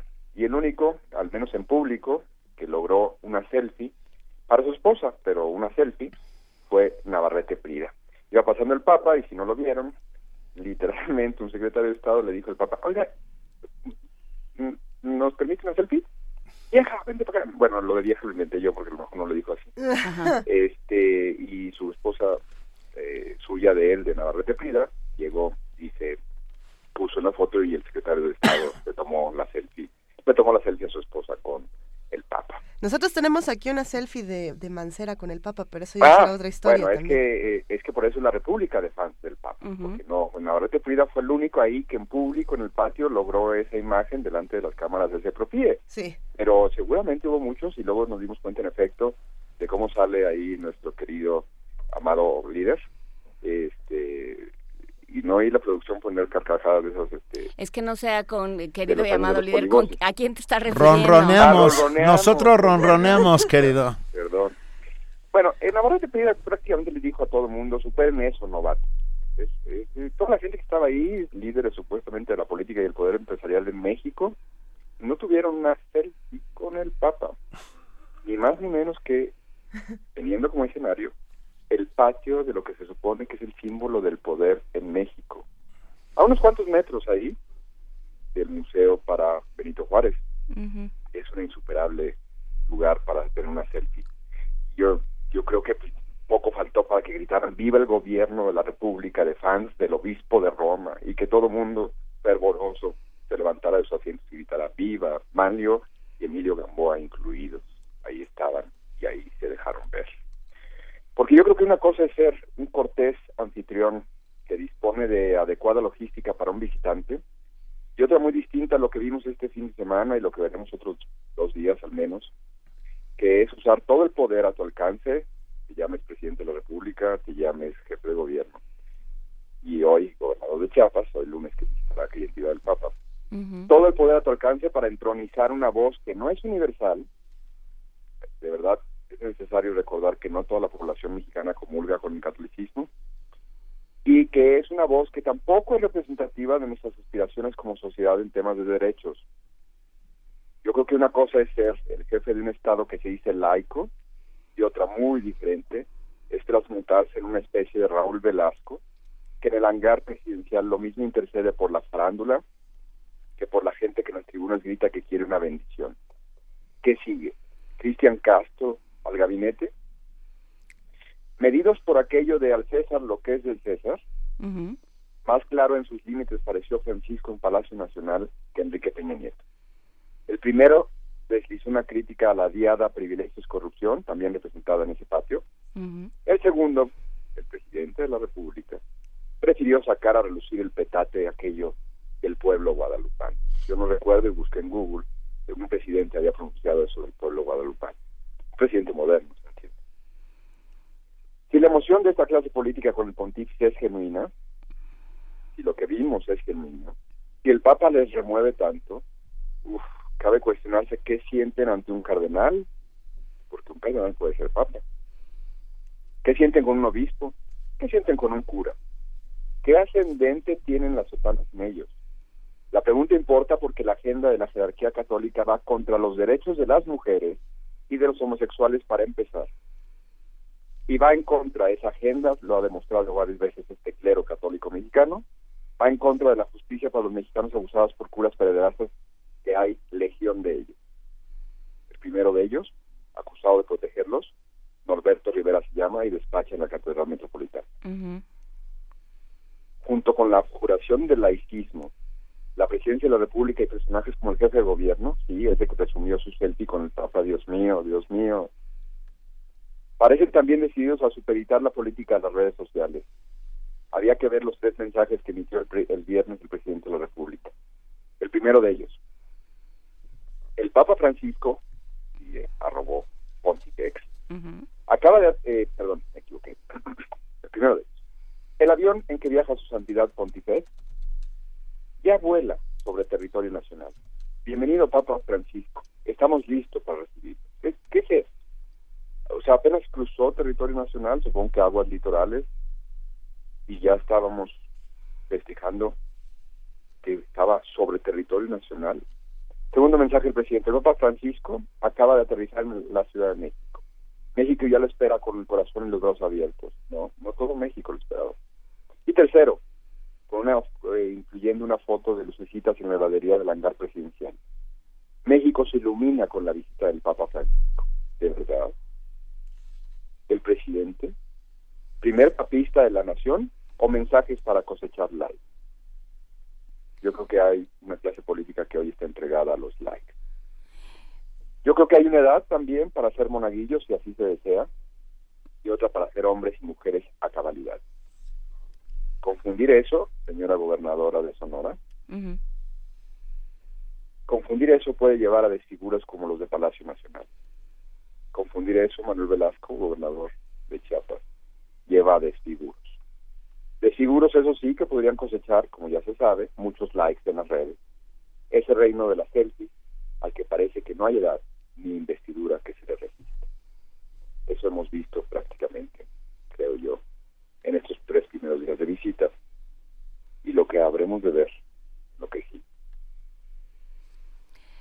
Y lo que habremos de ver, eh, no, me quedé pensando en esta idea de la cosecha de likes, y si será así, no hay una parte, o a lo mejor es que eh, como de pronto acusan unos, piensa uno que, que el país es la sala de su casa, pero eh, también hay una enorme sensación de descontento en una parte de, de, la población. ¿Están cosechando likes de verdad? Salvador, ¿tú qué opinas? Bueno, están intentando cosechar likes. Sí, bueno, llevan intentando desde, desde hace un rato. No, pero están intentando, están en el anillo, ser gobernador de Chiapas o de Sonora, estar en el anillo, eh, o, o, ser un presidente de un partido y decir, yo no voy a ir a eso, perdón, este no no tengo nada que ir. Eh, a, a Palacio Nacional. Eh, escuchar al Papa se puede escuchar vía remota, pero sostener una entrevista, supongo que es una ocasión que nadie debería desperdiciar, sostener una entrevista. No, no hacía mucha falta tener algo de información privilegiada para saber que el, que el montaje que se iba a hacer ahí no iba a ser en modo alguno republicano pues hay que ver, insisto, los mensajes del viernes del presidente de la República, hay que ver el montaje del viernes en el hangar presidencial y hay que ver cómo se comportó el mismo presidente el viernes. Llevando al Papa que diera bendiciones, perdón, perdón. Oh, ¿dónde estás, López Portillo? Yo pensé que nunca iba a decir tal frase. No me cae, ¿eh? Ya estás muy raro. Pero no, perdón. Oye, López Portillo invitó al Papa a darle a su familia una, una misa privada con los años se supo después eso. Pero cuando llegó el Papa, pues le dijo, oiga, pues tenemos un problema, no tenemos relaciones este, diplomáticas entre el Vaticano y nosotros, pero lo dejó con su rey. Y fue muy digno, se dio la media vuelta y se fue. No se convirtió en Raúl Velasco. Sí, Perdón. Somos, eh, somos un el poco... Protagonista, el protagonismo que hemos visto de parte de la familia presidencial, perdón, ayer en un hospital con niños enfermos, algunos terminales, algunos... Angélica Rivera llora. Eh, perdón, miren, la señora tiene todo el derecho de ello. El problema es que no la habíamos visto en un hospital, ¿verdad? El problema es que no la habíamos visto en actividades del DIF que ni siquiera en los hechos preside, porque eh, lo preside la, esposa del secretario de Gobernación. Eh, es decir, la agenda que ha marcado la señora Rivera estos tres años no es compatible con lo que vimos ayer en el hospital.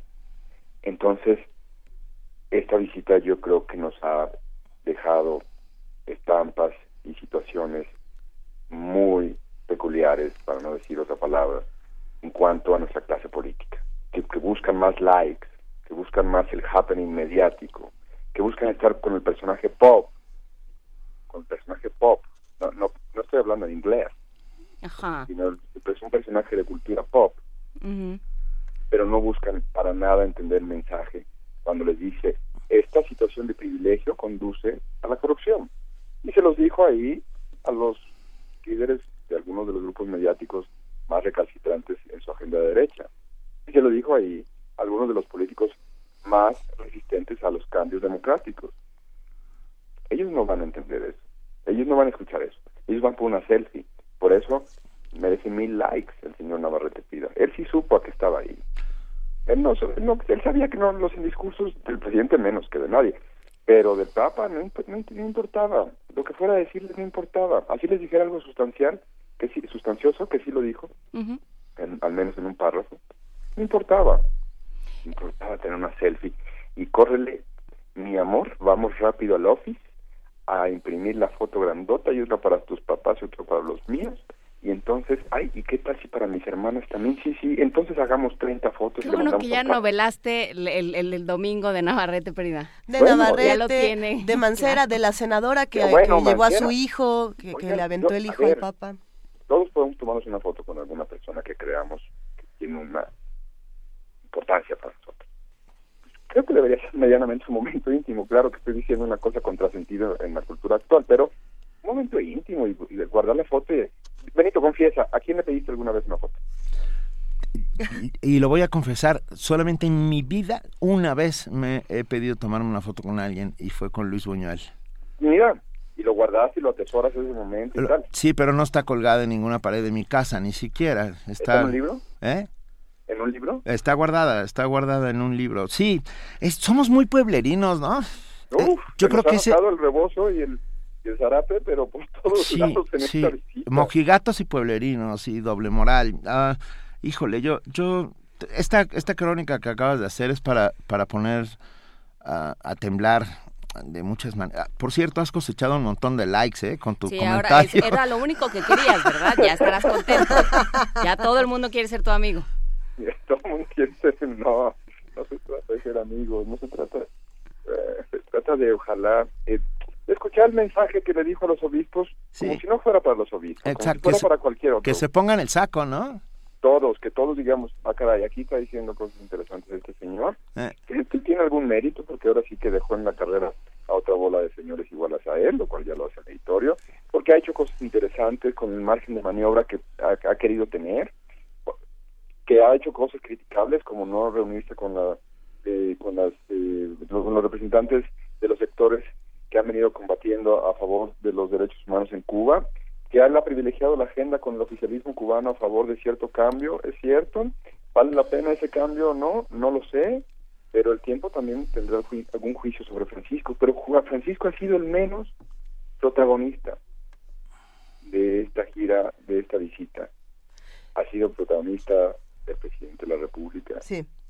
Perdón, tengo que decir algo. Yo, yo soy nieto de cristeros y, y adoré a mis abuelos, los cristeros, a los otros no los conocí, como pocas personas en la vida. O sea, no tengo ningún problema con, con la religión católica en ese aspecto.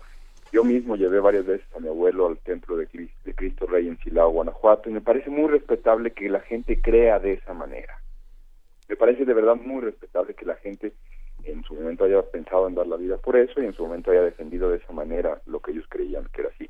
Y luego hubo manipulación de los dos lados, del gobierno, de la iglesia, lo que quieran. Pero creo que la del derecho individual de la gente a creer en algo es inalienable, por supuesto, y muy respetable en cualquier sentido.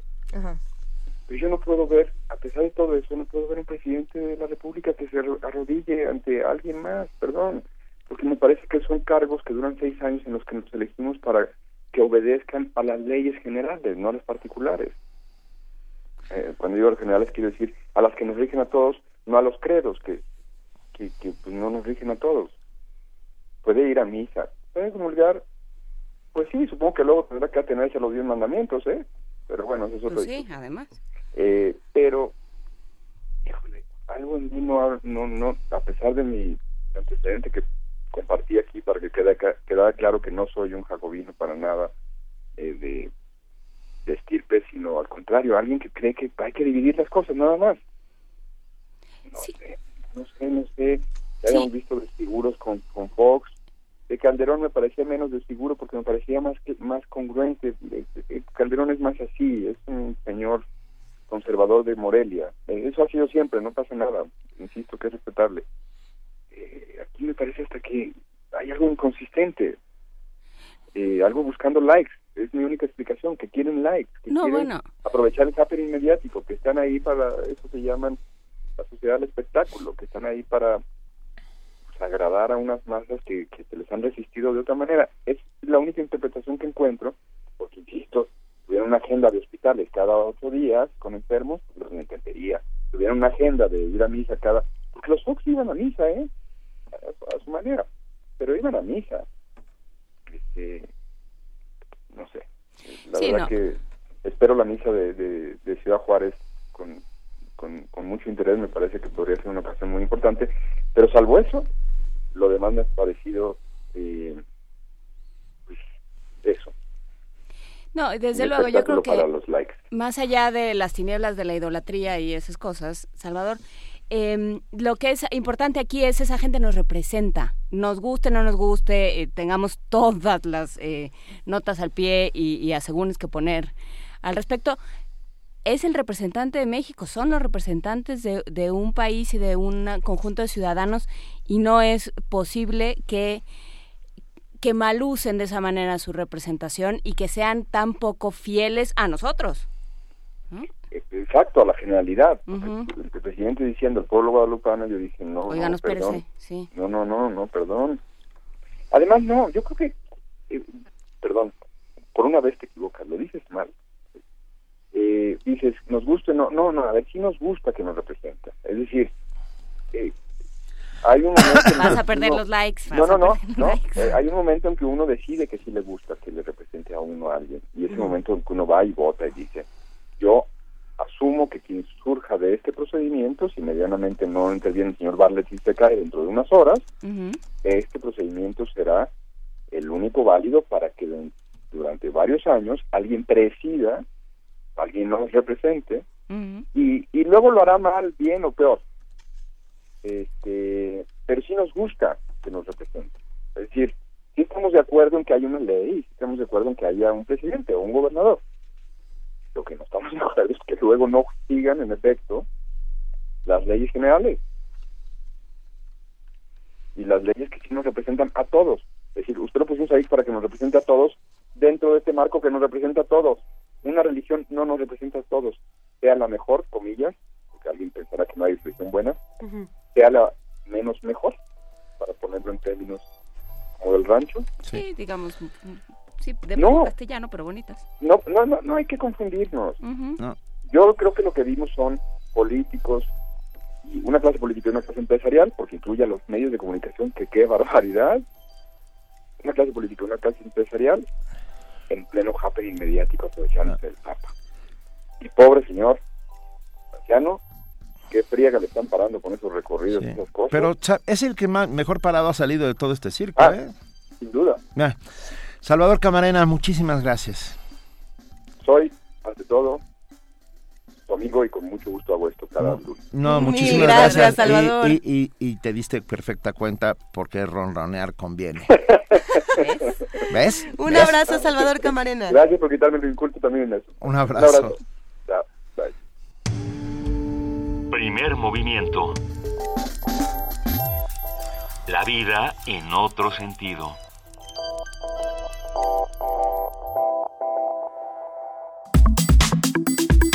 Nota nacional. Seguimos con el Papa. La primera visita del jerarca de la Iglesia Católica a nuestro país, además de la Ciudad de México, contempla sitios como Ecatepec, que sucedió el día de ayer en el Estado de México, San Cristóbal de las Casas y Tuxtla Gutiérrez en Chiapas, Morelia en Michoacán y Ciudad Juárez en Chihuahua. Cada punto del itinerario parece haber sido elegido para enviar un mensaje sobre los problemas que sacuden al país, violencia, narcotráfico, pobreza, migración, feminicidios, así como discriminación a indígenas y el maltrato a los migrantes. Aunque en la semana previa a su visita, Francisco dijo que no llegaría a México como un rey mago cargado de soluciones a problemas, lo cierto es que sus homilías han incluido declaraciones sobre la situación de nuestro país. En Palacio Nacional el Papa dijo lo siguiente, cito, la experiencia nos demuestra que cada vez que buscamos el camino del privilegio o beneficio de unos pocos en detrimento del bien de todos, tarde o temprano, la vida en sociedad se vuelve un terreno fértil para la corrupción, narcotráfico, la exclusión de las culturas diferentes, la violencia e incluso el tráfico de personas, el secuestro y la muerte. Hasta ahí la cita. México es el segundo país con más católicos en el mundo, después de Brasil, así que hay quienes esperan que la visita del Papa logre sacudir ciertas conciencias en los mexicanos. Para hablar al respecto, hoy nos acompaña en la línea Gabriela Juárez, secretaria ejecutiva del Observatorio Eclesial, colectivo de siete organizaciones pro derechos humanos de inspiración cristiana teóloga feminista, maestra en teología con especialidad en ética y moral en la Universidad Católica de Lovaina, en Bélgica, imparte clases de teología en diferentes institutos religiosos y maestra forma parte del grupo Teólogas Investigadoras Feministas de México. Gabriela Juárez, muy buenos días, bienvenida a Primer Movimiento. Hola, buenos días. Ahora mismo estoy en San Cristóbal de las Casas, muy cerca de, del templete eh, en una bocina que empezó ahora mismo. No sé cómo me escuchan. Te escuchamos muy bien, Gabriela. Lo que podemos decir aquí que es un ambiente muy muy afable. Hay muchos compañeros indígenas, ah, hay representatividad de 600 etnias. Eh, hay un ambiente de fiesta en realidad. Eh, hay un ambiente diferente incluso que vimos en el Zócalo, que vimos en Palacio, donde había más políticos, había más gente de gobierno, eh, poca representatividad de, fieles, de gente eh, creyente, sino más bien era como el show mediático que se logró armar, me parece, eh, en, en estos dos primeros actos. Hoy es diferente, creo que el Papa Francisco va a estar muy contento se le ve en su semblante cuando está con el pueblo, cuando está con, con la gente de base, con la iglesia de los pobres que, que él tanto está fortaleciendo. Y me parece que va a ser un momento oh, muy eh, importante para el encuentro de México con el pueblo indígena y el Papa Francisco. También podría decir que, que hay otra realidad que se vive aquí. Ciertamente los primeros lugares no son siempre las eh, los indígenas, las etnias. Hay mucha gente que, que viene de, de parroquias, que seguramente también familiares de gobierno que ocupan los primeros lugares. Pero bueno, creo que es nuestro sistema que siempre da prioridad y a veces eh, sigue dejando seguir en segundo lugar a, a los compañeros, eh, compañeras indígenas pero de ahí hay todavía muy, filas muy largas eh, queriendo entrar, ojalá que puedan dinamizar. Y aún así la fiesta sigue, el ambiente muy interesante, eh, muy solidarios unos con otros. Eh, creo que es un México diferente al que ya, ya vio Francisco, incluso diferente a, a Ecatepec, que, que era también otra zona periferia, pero diferente a, San Cristóbal. Eh, Gabriela Juárez, eh, tú como, como alguien que ha estado involucrada en estas discusiones, en esta forma de, de pues de interactuar de la Iglesia Católica con, con los pueblos indígenas y con otros con otras partes vulnerables del país, ¿qué esperarías de este discurso? ¿Qué querrías que sucediera hoy? Creo que nuevamente le toca al Papa visibilizar a esos pueblos que precisamente ahora en el micrófono estaban hablando de que no existe paz en México y que nosotros los pueblos los pueblos indígenas tenemos que construir esa paz. Y, Francisco solamente nos va a dar como esa esperanza eh, este eh, esa palabra para seguir construyendo pero que viene desde el pueblo sino no de, de una representatividad religiosa que viene de otro lado. Aunque eh, es muy importante que que apoye desde su palabra, ¿no? Eh, espero que también pueda volver a, a, nivel internacional visibilizar a los pueblos zapatistas, a los a las 600 eh, grupos indígenas que, que se están congregando, están haciendo representatividad, representatividad de todo el país, que se vuelva a visibilizar como lo hizo en un momento Tatik Samuel, como lo hizo el precisamente el movimiento zapatista, que eh, se, se sigue viviendo mucha pobreza y violencia aquí eh, en estas zonas. Justamente, hola, hola Gabriela. Ju- ju- justamente este reconocimiento a Samuel Ruiz ah, no le ha sentado muy bien a la alta jerarquía de la Iglesia mexicana. Ah, ¿Qué puedes contarnos al respecto? Pues creo que es un momento muy importante donde nuevamente y se, o un momento donde se le va a reconocer a Samuel Ruiz el trabajo que ha hecho, que su primer trabajo fue crear conciencias a los indígenas, decirles que ellos alzaran su voz, que se visibilizaran, que eran parte de este México, son este México. Y, y eso es un trabajo tan fuerte que hizo Samuel Ruiz en, en muy poco tiempo que estuvo aquí en San Cristóbal. Y esto es lo que no le agradó a, a la iglesia oficial, porque entonces ya se cuestiona, se cuestiona al gobierno, se cuestiona la desigualdad por los mismos indígenas, no por los gobiernos ni por los líderes, sino los mismos indígenas alzan su voz, hombres, mujeres, y, y creo que esto es lo que no ha gustado a la iglesia oficial. Eh, hoy nos toca pues seguir visibilizando, como ya decía, esta parte, eh, estas voces, y ojalá que los obispos, que fue muy fuerte Francisco con ellos, les dijo que ya se bajaran de sus eh, carros y caballos actuales, que vivieran con el pueblo. Así es. Eh, escuchen esa voz, por lo menos por una conciencia ética, puedan responder a, a este llamado de, de su eh, representante principal en la Iglesia Católica. En ese sentido, eh, volviendo a lo que escuchamos durante el fin de semana, Gabriela, estos, estos eh, discursos donde una vez tras otra, tanto en la basílica como en la catedral, habló de, de, de Juan Diego, Juanito, eh, mencionó mucho el Nican Mopogua, este texto donde está eh, pues reunida todo lo que se dice de- del mito guadalupano. Eh, esta manera de visibilizar al indígena, ¿cómo la, la- o bueno, la viste como una manera de visibilizar al indígena? ¿Crees que, que sirvió de algo? ¿Cómo leíste tú estos discursos del fin de semana?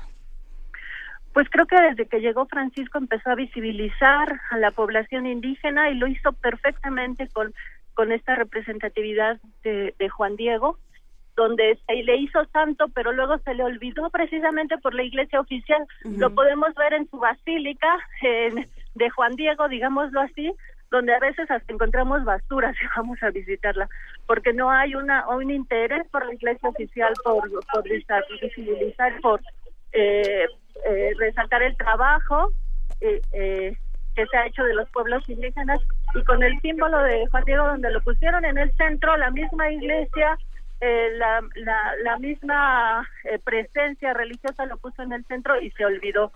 Entonces, eh, Francisco inició sus discursos poniendo en el centro al, al- a Juan Diego, poniendo en el centro a nuestros pueblos indígenas, que no son minoría, no somos minoría, y yo creo que hoy va a ser mucho más fuerte, eso esperaríamos que sea más fuerte en su discurso, en su mensaje, nuevamente con este sentido de, de llamar también a, a su iglesia católica a, a que caminen con el pueblo indígena.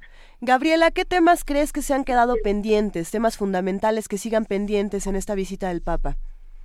Mira, hay muchos temas pendientes y los temas que se están tomando, como es migración, como es indígena, eh, como es la violencia, se deberían de tomar con más fuerza y de fondo, por un lado. Pero los temas que no se están que no se están tomando y no están dando respuesta o por lo menos nombrando con más fuerza es el tema de pederastia en la iglesia, que en México tenemos eh, pues una lucha muy fuerte de las víctimas, tenemos eh, el- la presencia sigue estando con mucha fuerza de los legionarios de Cristo, de- con esta situación que se vivió con Marcial Maciel, y hay muchas víctimas que esperan justicia. Este tema no se está retomando tristemente. Otro tema es la participación de la mujer en la, en la iglesia, que si bien lo ha nombrado el Papa Francisco, lo ha nombrado nuevamente con el mismo sentido de la iglesia, donde quiera una mujer servidora, una mujer que obedezca, una mujer que es la primera, eh, como dijo, por desde la figura de María, pero en este sentido de, servicio. Queremos las mujeres también estar en la iglesia, pero desde la igualdad. Y esto tiene que ver eh, con, con la aceptación de, del sacerdocio, con la aceptación de la toma de decisiones dentro de la iglesia eh, y el derecho también a, a, a decidir de las mujeres en todos sus sentidos. Eh, Estos temas no los ha tomado y parece que no no vamos a esperar muchas respuestas de, del Papa Francisco en este sentido. Eh, más bien vamos a fortalecer esta voz de Francisco con la Iglesia de los Pobres, que, que también somos parte de las mujeres, somos parte de las víctimas de abusos sexuales, eh, todos los que vivimos más estas marginaciones, pero que, que a veces el trabajo va a ser desde nosotros y desde nosotras, ¿no? Ah, oye, Gabriela, e- esta, esta iglesia de los pobres ah, no es la misma iglesia de los pobres de la que hablaba en algún momento Méndez Arceo o el propio Samuel Ruiz. Que después de la muerte de Tatik Samuel, ah, ¿qué, qué, ha sucedido en Chiapas? Ah, ¿Han seguido algunos de los curas manteniendo esta lógica de acercamiento a los más desposeídos, de, de creación de comunidad, de colectividad? ah, alrededor de una figura o no?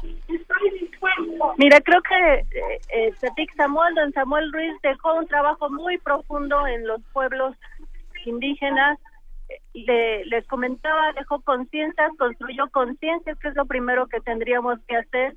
Eh, saber tomar decisiones, saber luchar por nuestros derechos, eh, por crear justicia social. Y ese trabajo no se puede deshacer tan fácil. Entonces, les ha costado más, pero hay mucha representatividad todavía de catequistas, de, hombres, mujeres, que siguen trabajando en ese sentido. Ahora podemos decir que el Papa actual de San Cristóbal, Arismendi, no está fortaleciendo este trabajo, no lo ha, para eso fue llamado, para borrar, pero creo que no lo ha logrado del todo eh, todavía hay mucha fuerza porque el trabajo no no fue que hizo Tatik Samuel no fue solamente de base o no fue solamente de más bien no fue solamente un trabajo que fuera desde un líder sino desde el pueblo Cierto. todavía seguimos eh, con mucha fuerza y, y, y trabajando desde diferentes sectores muy desfortalecido más débil y, y esperemos que esta visita del Papa nuevamente vuelva a, a recordar que el trabajo viene desde los pueblos indígenas. Pues Vean. habrá que ver, esperamos eh, después platicar contigo, Gabriela, para ver cómo, cómo fue esta, cómo fue tu, tu lectura de esta visita, qué es lo que realmente sucede, a quién se dirige y cómo se dirige. Yo creo que eso será lo interesante, no sé si estés de acuerdo. Gracias.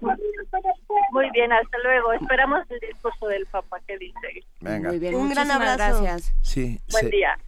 se nota, se nota que Ga- Gabriela no, no escucha muy bien, digo, está con un teléfono celular en medio de una concentración que pinta para ser grande, en un lugar donde particularmente, ay, eh, hablo de San Cristóbal de ¿San las Cristóbal? Casas, en no- Ujú. sí, eh, San Cristóbal de las Casas, a pesar de tener un gran número de católicos, eh, la influencia protestante y evangelizadora ha sido enorme, por lo tanto es una suerte de crisol de lo que está pasando en el, en el, en el mundo de la fe mexicana.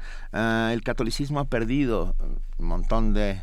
Se de- nota en las calles. De fieles. Y con razón Eh, también. y con Con razón. razones. Con muchas, hay, hay muchas razones, Hay muchas ¿no? Hay razones. muchas razones. La falta de acercamiento, el hecho de, de- el detonante de, de todos los casos de pederastía de los últimos años. Mira, de- Eso de- es dramático. y El, darle la espalda a- al pueblo indígena, el darle la espalda a un mensaje evangélico, el darle la espalda a la verdadera vocación, a la que tendría que ser la verdadera vocación de la iglesia, que es lo que, lo que estuvo diciendo sistemáticamente el Papa en un discurso que, bueno, pues era de alguna manera al que le tocaba. Pues bueno, pues lo vino a decir porque era al que le tocaba. Y bueno, pues habrá que ver, habrá que rendirle, pedirle, pedirle cuentas a la a la alta jerarquía de la Iglesia mexicana o simplemente pues abandonarla, que es la otra. Y sin embargo siguen muchos temas pendientes, por eso hay que estar atentos a lo que va a pasar este día y el día de mañana. Eh, es curioso que haya entrado la llamada de Gabriela Juárez, por ejemplo, se dice que el día de ayer en Ecatepec eh, no hubo señal durante la misa eh, del Papa y ese es un tema que vamos a después platicar si les parece porque la decisión de cortar o no la señal en un evento tan grande, si es que eso realmente sucedió o si se bloquearon las señales porque eh, redes sociales redes sociales de, pronto explotaron en, cierto momento personas eh, en Ecatepec denunciando que no tenían señal, que les habían cortado la señal de los teléfonos y, bueno, eh, esperemos que no sea el caso, esperemos que haya sido una cosa de, de, muchas personas porque de ser lo contrario eso sería completamente ilegal a pesar de las reformas de telecomunicaciones, ¿no creen? Y mira, para abundar más en nuestra lógica de, de este estado crisol extraño, eh, nos escribe nuestra compañera y amiga eh, Maya, Fernández, que siempre tiene los datos que siempre tiene el dato extraño. Un gran abrazo a Maya. Y dice que hay un núcleo musulmán en Chiapas. Eh, eso yo la verdad no, no lo sabía.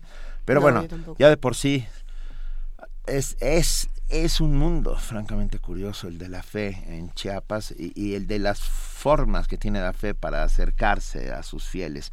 Yo, yo la verdad es que sí espero hoy un, un discurso aparte de la, la, en las misas, bueno, si podemos llamarlo en la, en la homilía o en el en el sermón eh, que da soy no, no sé mucho de no te preocupes sí, pero bueno pero voy bastante bien porque es que he leído es que he leído sobre al respecto. Ah, lo que quiero decir es que sí es, yo creo que hoy es el día eh, de dar el mensaje más eh, potente o contundente o de acercamiento a esta iglesia de los pobres a la que se ha referido constantemente, a pesar de que sean los ricos los que estén en la primera fila. La pregunta es quién lo va a escuchar.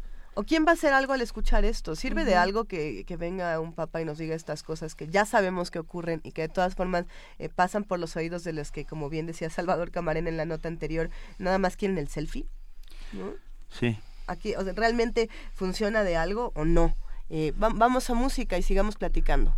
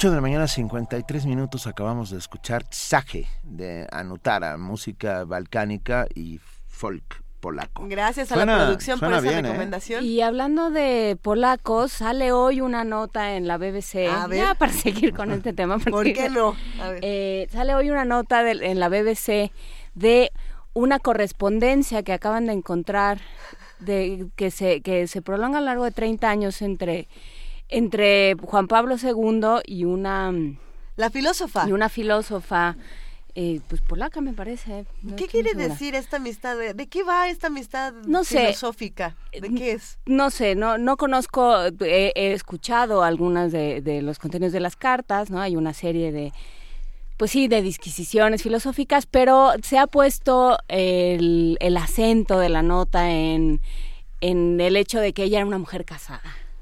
O sea, no, no se dice, tenía una conversación con, una, una, eh, una conversación vía epistolar con Ajá. una mujer que además se dedicaba a la filosofía, no, con una mujer casada. Y, y eso a mí, francamente, me parece ya unas ganas de, Eh, de darle al sensacionalismo. Sí, sí, sí. ¿no? Y entonces, pero esto qué quiere decir en su en, en el, su carácter de hombre santo, esto hay un- esto puede puede volver atrás las todas las consideraciones con respecto a su santidad, que también bueno pues fue express y y, y lograda en nueve años, cuando a veces toma decenios o incluso siglos estas discusiones de este tipo. Entonces, pues no sé, ahí está la nota. Será interesante conocer el contenido de las cartas, conocer eh, sobre todo como, bueno, pues lo que se decían un- uno al otro, pero no, a mí me parece que no, en- no con ese ángulo y El no género con el acento puesto ahí. eh, debería de analizarse desde otro lugar. Para los que quieran buscar más de esta nota, la filósofa polaca se llama Ana Teresa Timienica. No sé si lo estoy Sí, pronunciando de la manera correcta. De mi polaco Ya la- está en, está muy en redes sociales, no solamente las Ya la nuestras, está, está en todas partes esta nota. Ahora, Vale la pena echarle un ojo. Y, y, si les gusta el género epistolar, las cartas del Beagle de Darwin son una maravilla. Las cartas que Malarmé le enviaba a todos sus queridos Bueno, amigos. Y las cartas de Kafka a su hermana. Hay un, Ay, hay mejor, una- mejor leemos unas cartas, sí, sí, sí. Hay un ejercicio muy eh, muy bonito de Voltaire que hace que hace Fernando Sabater entre Voltaire y otra mujer de las del siglo de las luces. Ah, ajá. Sí. Se llama algo sobre el jardín, por supuesto lo voy a lo- Vamos voy a hacer un día una mesa sobre el género, ¿no? Porque eso es tan sí. importante. De entrada, Las Drácula. cartas a Milena, las cartas a Teo, las cartas de Van Gogh, a su hermano Teo. Eh, o sea, está- el mundo está lleno de las cartas de María Alcanforada, justamente. Es las Es que cartas de la estábamos monja hablando fuera del aire sobre Sí, sí, el- el- la figura de las monjas y la monja portuguesa. Pero, pero sí, eh, eh, sobre todo esta, esta distinción que se hace entre, bueno, sí, por supuesto, las, las cartas que existen entre dos personajes y las cartas que se imaginan otros que, que podrían haber cruzado ciertos personajes, que es lo que hace Sabater en el Jardín de las Dudas, se El llama la Jardín de novela. las de las dudas. Todo, todo el género gótico, y por gótico no me estoy refiriendo a terrorífico, sino a, a esta, a esta época. a sí, un no, espacio- antes de que piensen que ya me voy a ir espacio al terror. temporal. No, en el género gótico eh, fue cuando más explotaba el- el- la escritura epistolar en las novelas, no, no, no, no en los cuentos. Bueno, eh, y me parece interesante. Drácula es así comienza, ¿no? Bueno, Drácula así es- comienza y revoluciona por entero la manera de escribir novelas. Eh, de ahí también aparece, de- a partir del género epistolar aparece el género confesional, que, mu- que mucho se retoma en la poesía, ¿no? El género confesional de, a ver, esto es lo que yo te voy a contar, querido escucha, eh, que le están hablando a un, a un otro que no sabemos quién es, que es lo que pasa, por ejemplo, en la novela de Víctor Frankenstein, El moderno Prometeo de Mary Shelley. Pero ya lo iremos platicando todo esto más adelante. Vamos a una pausa y regresamos. Primer movimiento. Donde la raza habla. Un vínculo tecnológico que trasciende naciones y épocas. Historias para ver y escuchar. Una experiencia artística que conmueve y apasiona. La Universidad Nacional Autónoma de México te invita a las temporadas 2015-2016 en vivo desde el Met de Nueva York y National Theatre Live de Londres.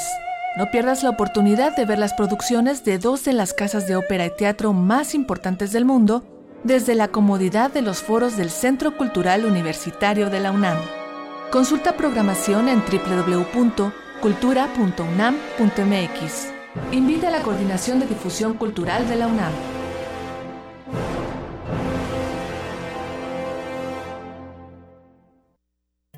Es nuestro turno de hacer historia. Tramita tu credencial para votar cuanto antes. Tienes hasta el 29 de febrero. Solo así podrás votar el próximo 5 de junio en la elección histórica que determinará quiénes tendrán el honor y la responsabilidad de escribir la primera constitución de la Ciudad de México. Conmigo, la Ciudad de México es más. Consulta INE.mx o al 01800-433-2000. Súmate. Elección del Constituyente. Ciudad de México 2016. Instituto Nacional Electoral. INE. Si cumples 18 años entre el 8 de febrero y 5 de junio, puedes participar en la elección del constituyente de la Ciudad de México. Tramita tu credencial para votar antes del 29 de febrero y sé parte de este momento histórico. Consulta INE.mx o llama al 01800 433 2000 para conocer los documentos originales que necesitas llevar y hacer una cita. Conmigo, la Ciudad de México es más. Súmate. Instituto Nacional Electoral, INE. Visite el stand de Libros UNAM en la Feria Internacional del Libro del Palacio de Minería. Más de 3.800 títulos, 400 metros cuadrados de exhibición, 800 novedades, 29.000 ejemplares, 26 presentaciones editoriales. Libros de antropología, arquitectura, diseño, arte, cine, literatura ciencia y tecnología, economía, educación, filosofía y más. Libros UNAM en la Feria Internacional del Libro del Palacio de Minería, del 17 al 29 de febrero. Tacuba 5, Centro Histórico de la Ciudad de México. Radio UNAM,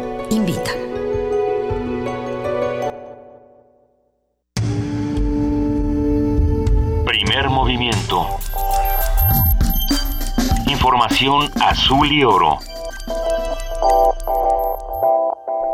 Ya son las 9 de la mañana con un minuto y en este momento nos vamos a nuestro corte informativo de las 9 con nuestra compañera Elizabeth Rojas. Bienvenida de nuevo, querida Elizabeth. Hola Luisa, Juana Inés, buenos días de nuevo. Muy buen día.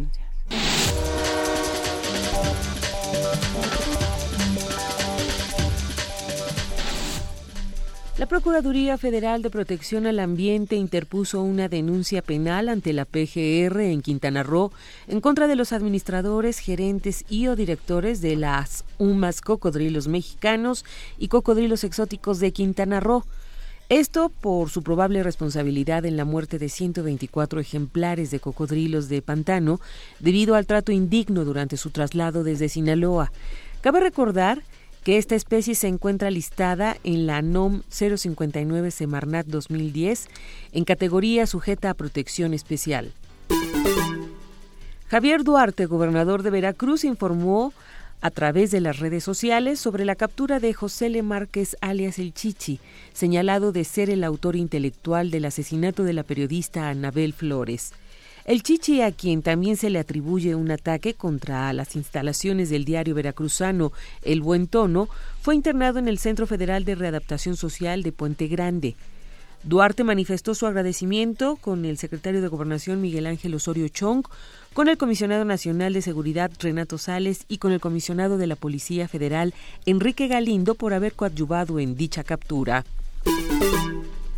Este viernes fue detenido en Tecpan de Galeana Guerrero Onésimo Castillo Adame, uno de los líderes del grupo delictivo Los Rojos.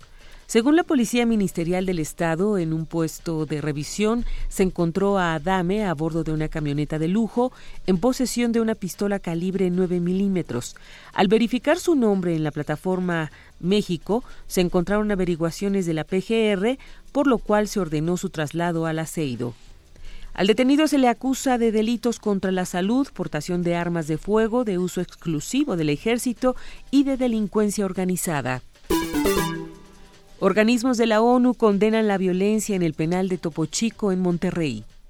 Los disturbios ocurridos en el penal de Topo Chico en Monterrey, México, en que murieron al menos 49 personas y 12 resultaron heridas, subraya la urgencia de hacer frente a las deficiencias en las condiciones de detención en varios centros penitenciarios en ese país. Así lo afirmaron este viernes las oficinas de Naciones Unidas contra la Droga y el Delito, la 1DC, y la del Alto Comisionado de la ONU para los Derechos Humanos. Un comunicado emitido en conjunto subraya que los hechos reflejan la grave situación situación carcelaria en el país, la cual combina violaciones de los derechos humanos y debilidades de las políticas de rehabilitación. También denota que las penitenciarías se están convirtiendo en lugares que, de hecho, sirven para reclutar a miembros de organizaciones selectivas, dice el documento. Los organismos pidieron hacer frente a ese reto y consideraron fundamental cumplir con la obligación del Estado de proteger la vida de las personas privadas de libertad. Por otra parte, llamaron a las instituciones involucradas a analizar las causas que dieron origen a los incidentes en Topo Chico y exhortaron a las autoridades a prevenir situaciones similares en el futuro, así como a investigar y procesar a los responsables. Rocío Franco, Naciones Unidas, Nueva York. Laura Morelos presentó su renuncia a la dirección de la Compañía Nacional de Danza del Instituto Nacional de Bellas Artes luego de que decenas de bailarines exigieran su salida tras denunciar acoso laboral. Mediante un comunicado, el IMBA informó que Morelos dejaba la agrupación para continuar con proyectos artísticos y personales, al tiempo que reconoció la labor realizada por la funcionaria durante casi tres años al frente de la compañía. Por su parte, Laura Morelos resaltó en un comunicado difundido por Relaciones Públicas del Instituto Nacional de Bellas Artes que dejaba el cargo debido al ambiente de inconformidad. En información internacional, el atentado del pasado 3 de febrero contra un avión somalí que llevaba 74 pasajeros a bordo, provocando un agujero en el fuselaje, por lo que tuvo que aterrizar de emergencia, fue reivindicado por el grupo yihadista somalí Al-Shabaab. A través de un comunicado difundido por correo electrónico, el grupo señala que el ataque fue en represalia por los crímenes perpetrados por la coalición de cruzados occidentales y sus servicios secretos contra los musulmanes de Somalia. El Observatorio Sirio de Derechos Humanos señaló que el sábado las fuerzas turcas bombardearon zonas que se encuentran bajo el control de las unidades de protección del pueblo, pertenecientes a la milicia kurdo siria al norte de la provincia de Alepo. Asimismo, el observatorio indicó que aviones del ejército sirio y de Rusia realizaron decenas de bombardeos en varias partes del norte de Alepo, donde hasta el momento se desconoce el número de víctimas. La FAO y el Programa Mundial de Alimentos advierten de efectos devastadores del niño en la seguridad alimentaria de África Austral. El sur de África sufre una intensa sequía que se ha extendido y agudizado debido al fenómeno del Niño, afectando gravemente la temporada agrícola 2015-2016 y por ende poniendo en riesgo la seguridad alimentaria en los países de la región. En un comunicado conjunto de la FAO, el Programa Mundial de Alimentos, el PMA y otros organismos señalaron que Zimbabue, Malawi, Zambia, Sudáfrica, Mozambique, Botsuana y Madagascar padecen la peor sequía en 35 años e indicaron que si bien es prematuro cifrar cuánta gente sufrirá la falta de seguridad alimentaria este año y el siguiente, es previsible que aumente significativamente el número de personas que precisen asistencia humanitaria para comer y recuperar sus medios de vida. Las agencias señalaron que los pronósticos de diversas fuentes son unánimes en predecir una continuación de lluvias por debajo del promedio y temperaturas superiores a la media en la mayor parte de la región para el resto de la temporada de crecimiento de las siembras, de por sí tardías por la falta de lluvias. Como consecuencia, añadieron que hará falta ayuda adicional para que las familias que no puedan procurarse sus alimentos puedan afrontar una larga temporada de carestía en 2016. Jordi Trujols, Naciones Unidas, Nueva York. A partir del próximo mes, el periódico británico Independent dejará de imprimirse en papel y solo se publicará por Internet, anunció el dueño del diario, el ruso Evgeny Lebedev. El empresario señaló que sus plataformas en línea han atraído a muchos más lectores, lo que constató que el futuro es digital, por lo que aseguró esta decisión les permitirá mantener la marca del Independent e invertir en un contenido editorial de alta calidad. La última edición en papel del Independent on Sunday se publicará el domingo 20 de marzo y del Independent el sábado 26 de marzo.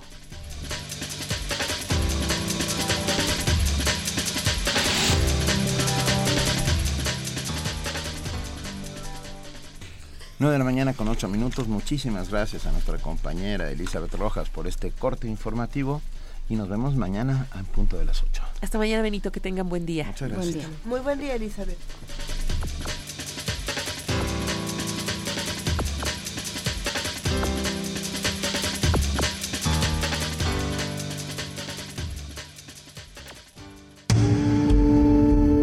Primer movimiento. Donde todos rugen, el puma ronronea.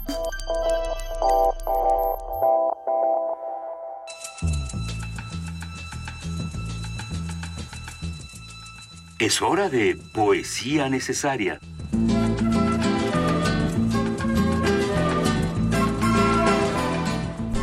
Llegó el momento de poesía necesaria y había un poema que estaba en la mesa desde hace algunos días pendiente, querido Benito Taibo. Eh, Estaba pendiente, sobre todo porque me sorprendió. eh, Manuel Escorza, escritor peruano, autor de un par de novelas que por lo menos para mi generación fueron muy importantes. Ajá. Redoble por Rancas y Garabombo el Invisible, donde habla sobre la rebelión indígena en Perú. Y, y- y- y genera unos personajes francamente espectaculares. Y descubrí que escribe poesía, entonces me dio mucho gusto y con, y con, y con el mismo gusto ¿Lo comparto? lo comparto. No, se llama No puedo escribir tu nombre sin morirme. América, no puedo escribir tu nombre sin morirme. Aunque aprendí de niño no me salen derechos los renglones. A cada sílaba tropiezo con cadáveres. Detrás de cada letra encuentro un nombre ardiendo. Y no puedo ni cerrar la A, porque alguien grita como si se quedara dentro. Vengo del odio. Vengo del salto mortal de los balazos. Está mi corazón sudando pumas. Solo oigo el zumbido de la pena. América, no puedo escribir tu nombre sin morirme. Yo atravesé negras gargantas, crucé calles de pobreza. América, te conozco. Yo mismo tendí la cama donde expiró mi vida vacía. Yo tenía 18 años. Vivía en un pueblo pequeño, oyendo el diálogo del musgo de las tardes, pero pasó mi patria cojeando. Los ahogados empezaron a pedir más agua. Salían de mi boca escarabajos, sordo, oscuro, batracio, desterrado. Era yo quien humeaba en las cocinas. Amargas tierras, patrias de ceniza, no me entra el corazón en traje de paloma. Cuando veo la cara de este pueblo hasta la vida me queda grande. Pobre América, en vano los poetas deshojan ruiseñores. No verán tu rostro mientras no se atrevan a llamarte por tu nombre. América mendiga, América de los encarcelados, América de los perseguidos, América de los parientes pobres. Nadie te verá si no deshacen este nudo que tengo en la garganta. Primer movimiento. Escucha la vida con otro sentido.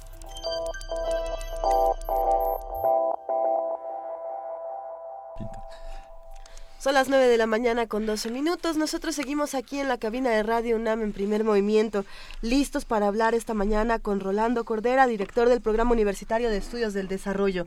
Muy buenos días, Rolando, ¿cómo estás? ¿Qué tal? Buenos días. Bienvenido, es un placer como siempre tenerte. en- Igualmente, eh, Benito, pero veo que, que has logrado este, eh, hacer a un lado a tus este, eh, contertulias. No, no, aquí estamos, aquí estamos. no.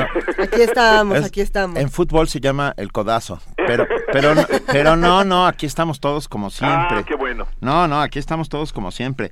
Ah, a ver, cuéntanos, la perspectiva mundial y nosotros, y ese nosotros espero que nos incluya. Nosotros, eh, des- desafortunadamente, nos incluye, Benito. Sí, sí, bueno. Y sobre todo a ti y a mí, que somos cosmopolitas.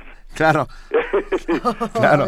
Bueno, mira, recientemente, en la semana pasada, de ahí que, que respondí de, de bote pronto al, al mensaje de, de Amalia, eh, examinamos en el grupo Nuevo Curso de Desarrollo, que se formó hace unos años al calor precisamente de la gran recesión, auspiciado por el entonces rector narro y que ha venido laborando en, en los eh, salones de trabajo del Consejo Universitario de, dos, de 2009 hasta la fecha. Examinamos, gracias a dos excelentes presentaciones, una del embajador Jorge Eduardo Navarrete y otra del doctor profesor de la Facultad de Economía Juan Carlos Moreno Brid, pues lo que solía llamarse la coyuntura, ¿no? La coyuntura mundial y la mexicana correspondiente. Y lo que encontramos es que según no eh, los, los émulos o herederos de, del gran teórico trotskista marxista Ernest Mandel, sino los estudiosos del Fondo Monetario Internacional, de la OCDE, del Banco Mundial, de la CEPAL, todos coinciden en una cuestión. Eh, el crecimiento esperado para este año, que tampoco era muy alto y anunciado en los últimos meses del año pasado, tiene que revisarse a la baja. Entre otras cosas porque hay nubarrones sobre la propia economía norteamericana, que es era la más eh, claramente enfilada a una recuperación sostenida, eh, porque el, el mundo está sometido a una incertidumbre que, que no se veía y ni se sentía en lustros, y porque desde luego eh, el gran interrogante sobre lo que le va a ocurrir a la economía china eh, sigue en el aire. Entonces lo que tendremos es una Europa que seguirá pasmada, eh, postrada, con sus extremos en el Mediterráneo, en Grecia en particular, y las enormes dificultades ya conocidas de España, agravadas por su nudo político, por el laberinto español, y por otro lado, en, eh, en una recuperación incierta, no tan promisoria como lo imaginaban muchos eh, eh, a fines del año pasado en los Estados Unidos, lo que nos repercute directamente a nosotros. Eh, como tú sabes, pues hemos trazado un vínculo cada vez más estrecho entre el ciclo económico norteamericano y el ciclo económico mexicano y particularmente sus respectivos ciclos industriales. Y la industria en Estados Unidos no ha estado creciendo como se esperaba, más bien parece estar inclinándose al estancamiento y eso pues le va a pegar a todo el flanco exportador moderno mexicano instalado al calor del Tratado de Libre Comercio de América del Norte. ¿Y de ahí qué se deriva? Bueno, de nuevo, ¿cómo vamos a afrontar los mexicanos una cuestión social que se va a agravar o se va a ensanchar, pero que no se puede explicar sola e incluso diría yo ni principalmente por lo que ocurre en el exterior, así sea con nuestros vecinos del norte. Eh, y aquí es donde entran los temas que hemos abordado anteriormente, el tema de la constitución y sus contenidos y garantías en materia social, a lo que se vendría a agregar pues el, el insistente, muy, muy acertado y acerado discurso del Papa Francisco eh, sobre el tema hecho en estos sus dos primeros días de visita de eh, eh, a nuestra a nuestro país ese es el el mensaje. No es desafortunadamente un mensaje de de, buen año.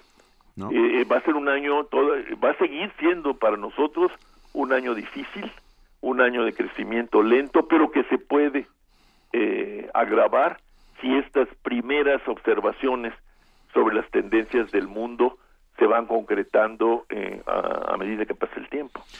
Y me, pareció oportuno transmitirlo y transmitírtelo, Benito, pues para que tomes tus providencias. yo, la verdad es que no tengo ni ahorros, no tengo providencias, estamos todos en el mismo barco. O sea, la demostración económica de nuestro, este vapuleado siglo XXI es que no somos una isla, de que nadie es una isla, de que ningún país, a pesar de ser una isla, es una isla, ¿no? O sea, que las interrelaciones económicas son mucho más poderosas y, perturbadoras de lo que parece a simple vista, ¿no? Así es. Y que de, que hemos entrado, eh, Benito, sin sin que nadie se lo propusiera, pues en una fase de, de la evolución del mundo, de la sociedad internacional, que, hace muy poco tiempo ya se veía como una sola, ¿no? La sociedad global, la Federación del Hombre de la que llegó a hablar el presidente Jefferson allá en el siglo XIX en los Estados Unidos, en fin, eh, pues se, se, se, se vuelve a ver como una sociedad cuarteada, con muchas asimetrías, y probablemente entrando en escenarios pues solo imaginados por algunas este, eh, ficciones de la economía política también del siglo XIX, el famoso estancamiento secular del que hoy incluso se, se está hablando y se está pensando en el propio Fondo Monetario Internacional o el Banco Mundial. O sea, no es una fantasmagoría, no es un, una visión extremista, son, eh, son intentos por aprender todos los datos de esta realidad tan tan dispersa, tan variada, pero tan tan hostil, pues para darle algún sentido racional a la acción.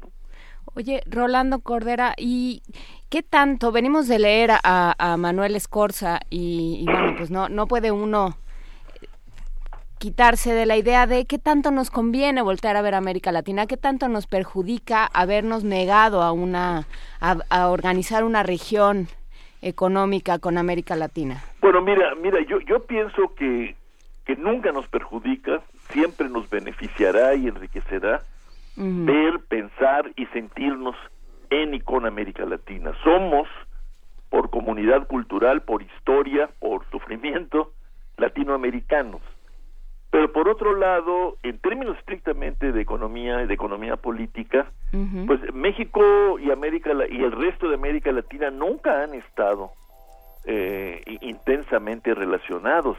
México sí participó en los eh, grandes esfuerzos de, de, desde los años 60 del siglo XX convocados para para hacer la, la, la Asociación Latinoamericana de Libre Comercio, y luego la de integración latinoamericana. Ahí ha estado presente México, pero nunca se, se, se avanzó de manera significativa en procesos de integración económica que pudieran hablarnos de una perspectiva más o menos cierta de que fuéramos, por ejemplo, eh, caminando en paso con paso firme sí. hacia un verdadero mercado común latinoamericano. Eso nunca, nunca, nunca se, se, se, se asomó realmente y lo más que se ha avanzado es en el cono sur, por razones incluso de cercanía y de pasado inmediato muy cercano, las dictaduras, ¿no?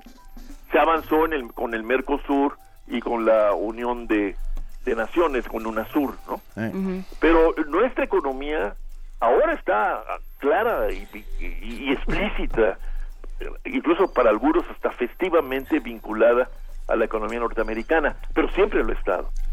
En todo caso, ha disminuido relativamente hablando el grado de, eh, de integración que tiene la nuestra con la americana por la vía del comercio, aunque se ha acentuado por la vía de la producción, pues como lo vemos todos los días en, en las noticias sobre lo que está pasando eh, eh, con la industria automotriz, que no solamente es el resultado de, de la irrupción asiática, particularmente coreana y japonesa, pero ahora también china, sino también pues de los planes globales a largo plazo desplegados por las multinacionales estadounidenses y que pues que nos involucran, ¿no? Sí. Entonces yo yo vería para no caer en un optimismo pues falso uh -huh. que por un lado tenemos que no solo reivindicar, reclamar reclamar eh, de, del Estado mexicano y de los círculos de poder mexicanos una eh, clara declaración de intenciones con respecto a nuestra cercanía eh, eh, con el resto de América Latina. Yo diría la, la, integración mayor, que es la integración cultural, la visión política, eh, construir una visión política del mundo de manera conjunta, se vuelve a imponer como tarea inmediata, dado el estado del mundo. Pero por otro lado, pues yo debo reconocer que, que se ha avanzado mucho en un proceso de integración un tanto caótico sí. y, y, asimétrico eh, con la economía norteamericana, pues que sería altamente costoso eh, eh, pensar en revertir. Aquí lo que hay que discutir es qué hacemos para que esta integración económica y productiva empiece a beneficiar en serio a los trabajadores mexicanos directamente involucrados en estos procesos, como son los trabajadores automotrices, y cómo logramos que esta integración se desparrame en el resto del cuerpo económico eh, mexicano para bien de los mexicanos. Esto se ha logrado en otras experiencias de internacionalización o globalización de las economías. No sé por qué no lo podemos lograr nosotros. Lo que sí puedo decirte es que no, lo hemos, no nos lo hemos planteado, como sociedad organizada. Bueno. Y esa es una de nuestras grandes fallas. Y ahí es donde vamos a, a insistir y a mirar hasta que la vista se nos alcance. Así es, Benito. Muchas gracias, Rolando Al Cordera. gracias a ustedes, me da mucho gusto, como siempre. Como siempre, un abrazo. Gracias, Rolando. Hasta luego, buenos días. Primer movimiento. Donde la raza habla.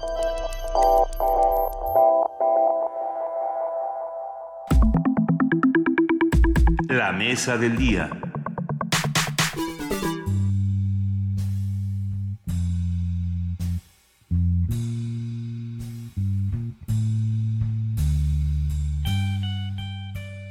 Los estudios realizados en México sobre el uso y el abuso de las drogas se han preocupado escasamente por lo relativo a su devenir histórico.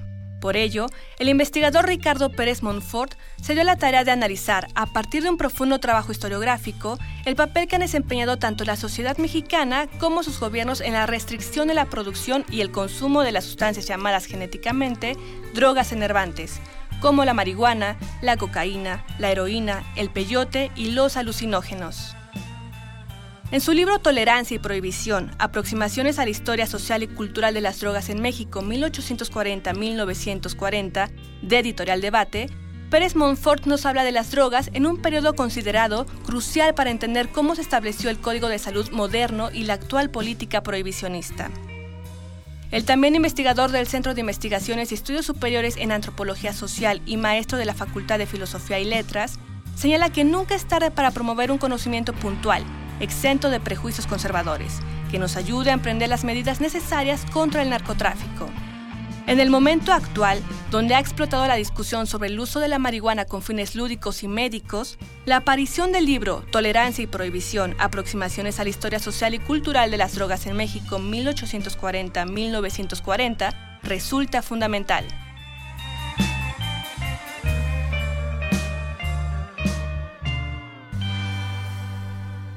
Los escitas, cuando lloran a un pariente o a un amigo, se reúnen bajo una gran tienda de campaña y arrojan granos de cáñamo a las piedras calientes a la lumbre. Aturdidos por el humo, lanzan gritos confusos y dicen que pueden, entonces, hablar con el ausente e interceder con los dioses. Así describía el historiador Herodoto las costumbres funerarias de los escitas. Se dice que un hombre de cada cuatro pide a la droga que le brinde algo distinto de la manera acostumbrada de ver y de pensar. El toxicólogo Ludwig Levin decía que, a, a decepción de los alimentos, no existen en la tierra sustancias que estén tan íntimamente asociadas con la vida de los pueblos en todos los tiempos. Jean-Louis Brau señala que se ha admitido y difundido el mensaje de que las drogas son un verdadero peligro para la humanidad. No obstante, esas proclamadas nos impiden a los gobiernos, dice el escritor, transformarse en una especie de traficantes de drogas cuando así lo exige la razón del Estado, hasta ahí la cita, y pone como ejemplo el suero de la verdad, usado en 1913 para obligar a declarar a un sospechoso de robo. En su libro Tolerancia y Provisión, Ricardo Pérez Monfort cuenta la historia de las drogas en México de 1840 a 1940, periodo crucial para entender cómo se estableció la actual política prohibicionista. Hablemos de la historia de las drogas, de la historia de la intolerancia. Bueno, hablemos esta mañana con Ricardo Pérez Monfort, investigador del Centro de Investigaciones y Estudios Superiores de Antropología Social, el CIESES, y maestro en la Facultad de Filosofía y Letras de la UNAM. Muy buenos días, Ricardo, ¿cómo estás? Muy buenos días. Bienvenido. Aquí estamos. Gracias, muchas gracias. Para nosotros es un placer esta mañana platicar contigo porque tenemos aquí en la mesa este libro Tolerancia y Prohibición y, y bueno, es el pretexto perfecto para que hablemos precisamente eh, de la importancia de las drogas, de, de, la función que han jugado a lo largo de los años y, y de nuestra historia. ¿Qué piensas, Ricardo?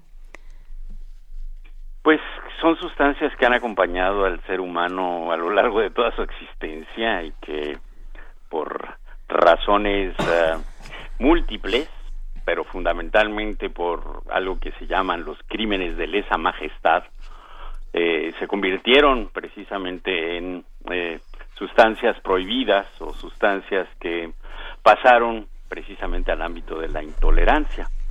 Eh, ¿Qué más te puedo decir? Mi estudio es está muy enfocado en México. Uh y en un periodo que son los 100 años que van de 1840 a 1940, justo antes de que ya se instrumentara muy claramente una mm, política de criminalización, no solamente del consumo, de la distribución y de hecho del, del, tratamiento con este tipo de sustancias. ¿no? Sí, es de alguna manera, no sé si estés de acuerdo Ricardo, más una, una historia de la intolerancia, cómo se va gestando esta intolerancia, cuáles son los factores ¿no? que, que inciden en, en esta intolerancia hacia estas sustancias. ¿Qué opinas? Sí, la, la idea del libro es ir mostrando cómo paulatinamente se va generando una conciencia, primero de su existencia, ¿no? De estas sustancias que de alguna forma alteran la propia conciencia, ¿no? Y posteriormente eh, la eh, digamos esta esta misma conciencia social que se establece sobre estas sustancias que alteran la conciencia eh, va paulatinamente a mostrarse como una conciencia que tiende hacia el control, que tiende hacia la restricción, ¿no? Eh, la idea detrás de esta de este estudio es uh, cómo primero van apareciendo, ¿no? Este, sobre todo aquellas eh, sustancias que mm, producen digamos ciertos elementos recreativos como o digamos de, de, de, mm, de ruptura con la tensión cotidiana como bien puede ser el opio no como puede ser la marihuana. Y poco a poco se van eh, incorporando tanto los opiáceos pero después ya otros otros otras drogas al mundo de los de la farmacéutica y de las eh, de los médicos. Y de ahí precisamente transitan hacia eh, el mundo de la prensa y en la prensa pues ya aparecen precisamente con una posición o con un posicionamiento de, de la propia sociedad y de determinados sectores, sobre todo de las élites que saben leer y escribir y que, eh, digamos, se convierten en forjadoras de la moral eh, del momento, ¿no? Cómo se convierten estas sustancias en sustancias que según lo que se dice en ese momento, degeneran la raza, ¿no? Y al degenerar la raza, pues se convierten necesariamente en sustancias que hay que prohibir, que hay que ser intolerantes con ellas, ¿no? Entonces, bueno, esa es la historia, ¿no? ¿Cómo se entiende en ese contexto esta, esta noción de degenerar la raza? Pues mira, a finales del, bueno, la segunda mitad del siglo XIX y sobre todo con la emergencia del liberalismo, aparece esta noción de clasificación de la naturaleza con mucha vehemencia. Entonces, eh, digamos, eso transita precisamente hacia el ámbito de la antropología o de las ciencias humanas y eh, se establecen clasificaciones de los distintos seres humanos, eh, se va a identificar muy en la línea de que, bueno, hay este los que son de raza indígena, los que son de raza negra, los que son de raza blanca, los que son de raza amarilla, etcétera, etcétera, ¿no? Y esta, este proceso de clasificación va a establecer también un proceso de jerarquización, ¿no? Entonces, el modelo a seguir es el modelo blanco, fundamentalmente, el modelo eurocéntrico o norteamericanocéntrico, dependiendo también del, del periodo, de la época, ¿no? Pero es precisamente eh, el, mundo blanco, el mundo eurocéntrico, norteamericanocéntrico, se convierte en el, mm, en la en la tabla que permite eh, dirimir cuáles son las razas buenas y cuáles son las razas malas, cuáles son las superiores, cuáles son las inferiores, etcétera, etcétera, ¿no? Entonces, eh, en el caso de México, muy claramente se establecen diferencias raciales y eh, sobre todo, digamos, las razas que son vistas de una manera negativa son fundamentalmente las razas indígenas, pero también cierto mestizaje pobre, cierta, cierto mestizaje también con el mundo africano, cierto mestizaje también desde luego con el mundo indígena, y esto va a, crear precisamente una diferenciación entre eh, los grupos raciales y las élites que se autodefinen claramente blancas y que dicen que son blancas van a establecer que sus parámetros de comportamiento son los los modelos de hecho, ¿no? Y por lo tanto ellos se tienen que comportar o el resto de la sociedad se tiene que comportar como ellos, ¿no? Pero no hay que olvidar que bueno, estas élites son fundamentalmente conservadoras, son católicas, ¿verdad? Ranciamente católicas, son mm, algunas mm, que digamos tienden hacia cierta liberalización, son eh, empresarios, son ah, figuras, eh, eh, digamos, de la alta sociedad política del momento, y ellos son los normadores, podríamos decir, de la de las de los comportamientos sociales. Y ahí es precisamente donde se insertan las ah, las, las, normatividades o los criterios precisamente de eh, em, las restricciones y del control de las drogas. Ricardo, precisamente me gustaría preguntarte por la relación entre las drogas y la religión en años como 1800 y principios de 1900.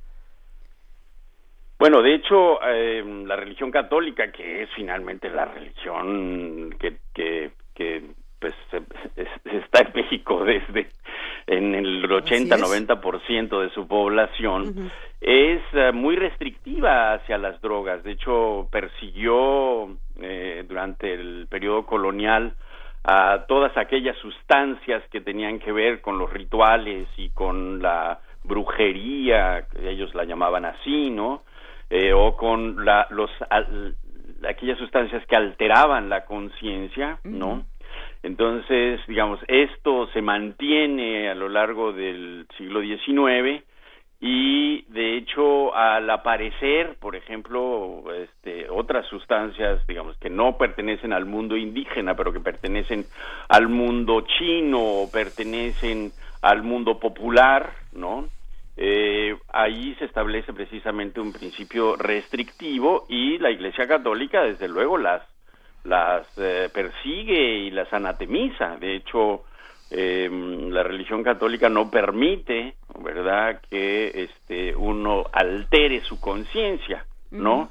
Mucho menos ah, este eh, permite que uno consuma una sustancia para obtener un placer específico, ¿no? Eh, mucho menos recrearse, etcétera, etcétera, ¿no? Entonces la religión católica sí tiene muy claramente un principio restrictivo y esto desde luego permea los ámbitos sociales, digamos, extra religiosos, ¿no? Es el caso de la religión y las drogas, Ricardo. Eh, pero ¿y el caso del poder y las drogas? Que está siempre muy unido. Igual que la religión y el poder. Pero sí, sí bueno, pero, pero pienso en el caso de, de los cientos de miles de hectáreas, bueno, miles de hectáreas de amapolas plantadas por el gobierno mexicano para dar opio, opio, va, morfina a, la guerra, a la Segunda Guerra Mundial y que luego ya se quedaron ahí para siempre. Eh, Benito, me imagino, ¿verdad? ¿Perdón? Eres Benito, tú. Soy Benito, yo. Oye, pues te, mando un gran abrazo. Yo también, Ricardo. Oye, mira, eh, yo realmente no me meto mucho con ese periodo que ya es, digamos, eh, el de el que va después de 1940, que ya es la, digamos, ya es el la influencia que tiene eh, mm, la Segunda Guerra Mundial en la promoción de la producción de amapola en el Pacífico mexicano.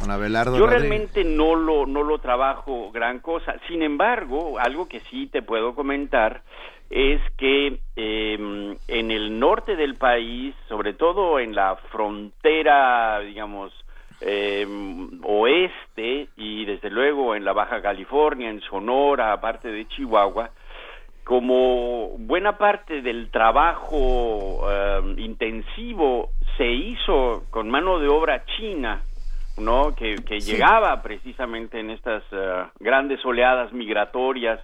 Eh, em, los chinos, pues finalmente llegaron a, consumir, bueno, a producir y a consumir unas grandes cantidades de opio que en determinado momento no estaba prohibido. Es más, en, en algunas partes de, de Baja California y de Chihuahua y de Sonora, eh, hubo momentos en que no solamente no estaba prohibido, sino que se fomentaba y generaba suficientes em, eh, impuestos, ¿no? Que em, algunas fortunas regionales. Se establecieron precisamente con la colecta de impuestos, pero también desde luego con el, la producción y el consumo del opio de estas regiones. Entonces, México no es un país, digamos, que eh, está innovando su producción de amapola en la década de los años 40 del siglo XX, sino que esto ya viene desde finales del siglo XIX, ¿no? ¿Y, por qué, justamente, por qué elegir este periodo, no? Tú lo, lo que dices es, en el libro es ese momento en el que pasa de ser eh, un problema de salud pública, el asunto de las drogas y de su consumo, a un problema del Ministerio Público. ¿Qué, qué pasa en este periodo? Bueno, es el, el, proceso, digamos, de, por un lado, el afán restrictivo, ¿no? O sea, tratar de, a partir de los anatemas de la degeneración racial, de este, el rechazo a la recreación, del rechazo, desde luego, a un consumo que altere la conciencia, se transita hacia un plan prohibicionista en el cual digamos, hay una fuerte influencia de los afanes prohibicionistas internacionales comandados por Estados Unidos, ¿no? Pues, a Estados Unidos, desde luego, no le conviene tener un vecino que, digamos, sea lo suficientemente liberal como para tener unos principios de tolerancia y, por lo tanto, va a influir y va a presionar muy fuertemente a que se establezca un principio de prohibición, pero esto sucede hasta la década de los años 20. Todavía durante la revolución, digamos, tenemos las dos posiciones, unas posiciones que establecen que bueno no hay que ser tampoco tan tan restrictivo tampoco hay que ser tan este eh, fanático verdad de los de los principios que, van en contra de la supuesta degeneración de la raza. Pero ya en la década de los años 20 aparece ya un principio de prohibición legal muy claro no se establecen ya este, aunque vienen desde 1916, 1917, realmente aparecen en la década de los años 20 y a lo largo de los años 20 tenemos, ah, digamos, una confusión porque eh, por un lado se piensa que la producción de drogas es, este, es algo, por un lado ilícito, pero además no hay tanta producción en México, entonces más bien es la que se importa y por lo tanto se convierte en un fenómeno de contrabando. El contrabando se convierte en un ilícito, pero paulatinamente eh, el consumo se va convirtiendo también en un ah, atentado contra las normas, ¿no? Este, sociales y desde luego en el proceso mismo de radicalización de ciertos principios revolucionarios, también el prohibicionismo se empieza a establecer y transita precisamente de ser un fenómeno de salud pública a un fenómeno de eh, criminal, a un fenómeno que tiene que ver con eh, la, convertir el consumo en un delito, o sea, el que consume se convierte en un delincuente, ¿no? Entonces el debate entre si es un enfermo o si es un delincuente se da en finales de la década de los años 20, principios de los años 30, y es un debate bastante interesante que va a tener dos posiciones eh, muy encontradas, ¿no? Una posición que dice, no, señores, son enfermos, los delincuentes son los que comercian precisamente con las sustancias que requieren los enfermos y por lo tanto los delincuentes son los que producen y distribuyen y comercian, ¿no? Y quienes consumen son enfermos. Esta posición, que es una posición, yo me atrevería a decir, medianamente tolerante, este, va a ser una posición que va a permear buena parte del mundo médico eh, mexicano. Sin embargo, la posición prohibicionista que va a seguir los lineamientos muy claros de los Estados Unidos, ¿no? Este es la que dice todo mundo que tiene algo que ver con las drogas es un delincuente y esa es la que final esa posición finalmente va a ganar a partir de 1940, ¿no? Y esa es la discusión que, que tendremos que, seguir teniendo, ¿no? en los años 20 y 30 no eh, se hizo, pero se resolvió de, de mala manera, de alguna manera, de, por decirlo así. Bueno, se resolvió y, y, y, no, porque hay un momento que narro en el, en el libro que es un momento bastante interesante, que son unos tres o cuatro meses de 1940, en la que la posición de la tolerancia, ¿verdad? Ganó el lugar, ganó su espacio y entonces se estableció que el gobierno del Estado mexicano tenía que responsabilizarse frente a sus enfermos y entonces él lo que hizo fue asumir el control de las drogas y se las este, proporcionaba eh, muy baratamente, incluso hasta gratuitamente a los toxicómanos y de esa manera lo que se estaba tratando de hacer era eliminar precisamente este, este afán de lucro que existía en el comercio, dado que como era, como es ilícito, por lo tanto los precios se van a los cielos, ¿no?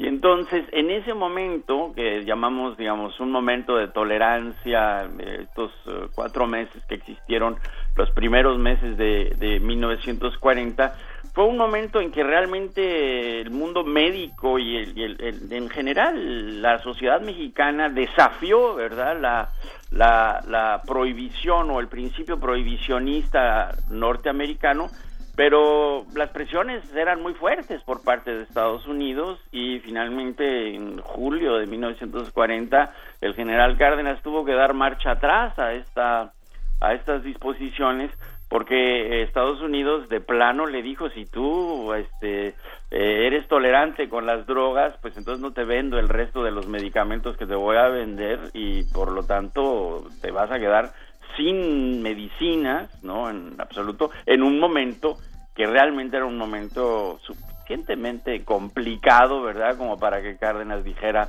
no no no tranquilos entonces vamos a a seguir los lineamientos que ustedes establecen. Era un, era, fue una, un momento en que realmente eh, el asunto de las drogas era un fenómeno muy pequeñito para, para, digamos, si pensamos en las dimensiones de la problemática mexicana de 1938, 39, 40, el problema de las drogas era muy chiquito, ¿no? Y sin embargo, ¿verdad? Después, a partir del prohibicionismo, esto se convirtió en un problema monumental, gigantesco, ¿no? Del cual todavía estamos pagando secuelas. Muchísimas gracias, Ricardo Pérez Monfort. Queda, queda hecha la invitación a reflexionar sobre el tema y a leer Tolerancia y Prohibición, aproximaciones a la historia social y cultural de las drogas en México, 1840-1940, en Editorial Debate. Muchísimas gracias, Ricardo Pérez Monfort. Muchas gracias a ustedes. Un abrazo. Un abrazo, Un abrazo. Ricardo. Gracias. Hasta luego. Hasta, Hasta luego. Muchas gracias. Primer movimiento. Donde la raza habla. Son las 9 de la mañana con 46 minutos y la semana pasada eh, Arrancamos uno de los programas de primer movimiento, si no me equivoco, el del día jueves, con los sonidos de las ondas gravitacionales que parecían eh, venidos de, un remix de Kraftwerk, que parecía que habían salido de la música industrial de los años 70. No solo eso, eh, este hallazgo de las ondas gravitacionales se dice desde ahora que es el, hallazgo del siglo, que es la confirmación de, de, una nueva manera de ver la realidad.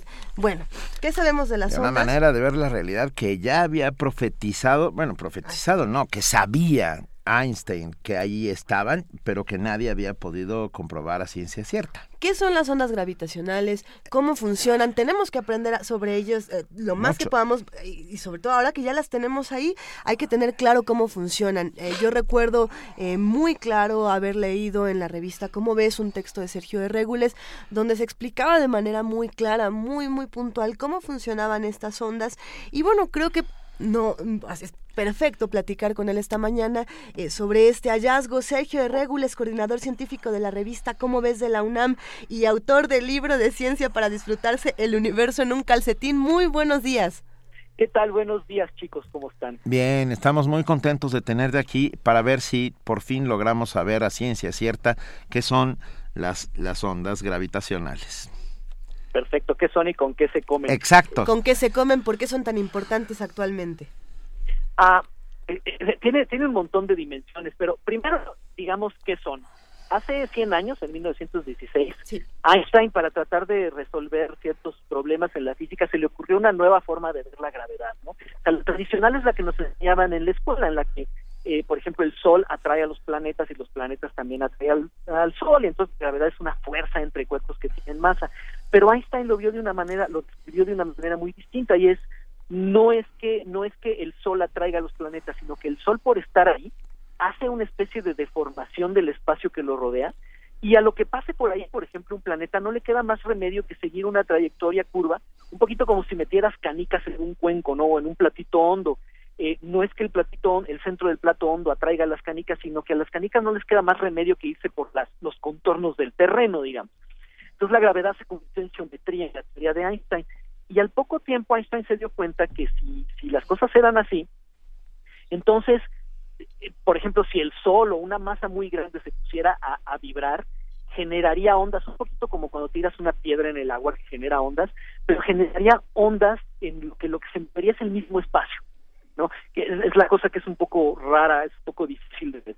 Entonces, predijo que debería de existir un tipo de ondas que se propagan por el que son ondas del mismísimo espacio, que se propagan a la velocidad de la luz cuando uno, cuando por ejemplo un planeta gira alrededor del Sol o cuando eh, dos estrellas binarias se rondan una a la otra, deberían generarse estas ondas. El problema es que Einstein cuando, cuando hizo los cálculos con numeritos, se dio cuenta de que las ondas ser pequeñísimas. O sea, incluso el acontecimiento más violento imaginable en 1916 iba a generar unas ondas que nunca se iban a poder detectar porque eran muchísimos millones de veces más pequeñas que el tamaño de un átomo. Entonces eso, no había, no había que pudiera medir eso, ¿no? Entonces Einstein nunca creyó que si existían se pudieran medir.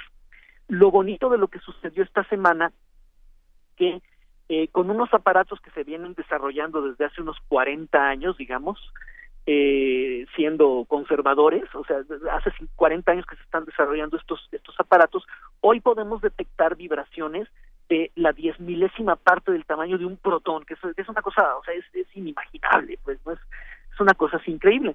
Y estos aparatos ya tenían funcionando cierto tiempo a manera de, en, en modo de prueba, digamos, llevaban como 10 años funcionaron en modo de prueba, había que calibrarlos, había que entender cómo operaban, y luego, a partir de 2010, este aparato que se llama LIGO, es el Observatorio de Ondas Gravitacionales por Interferómetro Láser, que poco igual que quiera decir, eh, en 2010 entró en una etapa de remodelación donde lo volvieron mucho más sensible y que concluyó en 2015.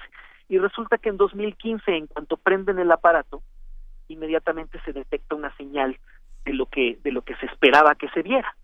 Eh, es muy bonito por varias razones. Una es porque se hace, uno puede hacer simulaciones de lo que se esperaría ver con la teoría de Einstein, cómo debería vibrar el espacio si, por ejemplo, hubiera dos estrellas de neutrones, que son simplemente dos estrellas muy, muy, muy compactas y densas girándose una alrededor de la otra, o bien dos hoyos negros, que son dos cosas todavía más compactas que girarían mucho más rápido una alrededor de la otra.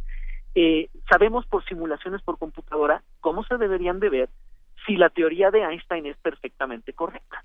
Y lo bonito es que esta señal que se vio es clavada, pero clavada la señal que se esperaba ver si dos hoyos, en los últimos instantes de dos hoyos negros que después de estarse dando vueltas mucho tiempo de repente se funden en uno solo, ¿no? Eh, entonces tiene muchos aspectos. Uno, a mí me parece sorprendente que 100 años después Einstein siga siendo noticia, ¿no? Otro es que la natural, ¿no? Ese es así como alucinante. Pero, es, es maravilloso. Es maravilloso. Ahora, al mismo tiempo, Benito, un poquito no, porque también a los físicos les gusta mucho cuando la naturaleza dice, sabes que no vas bien, porque porque finalmente pues se abren nuevos caminos.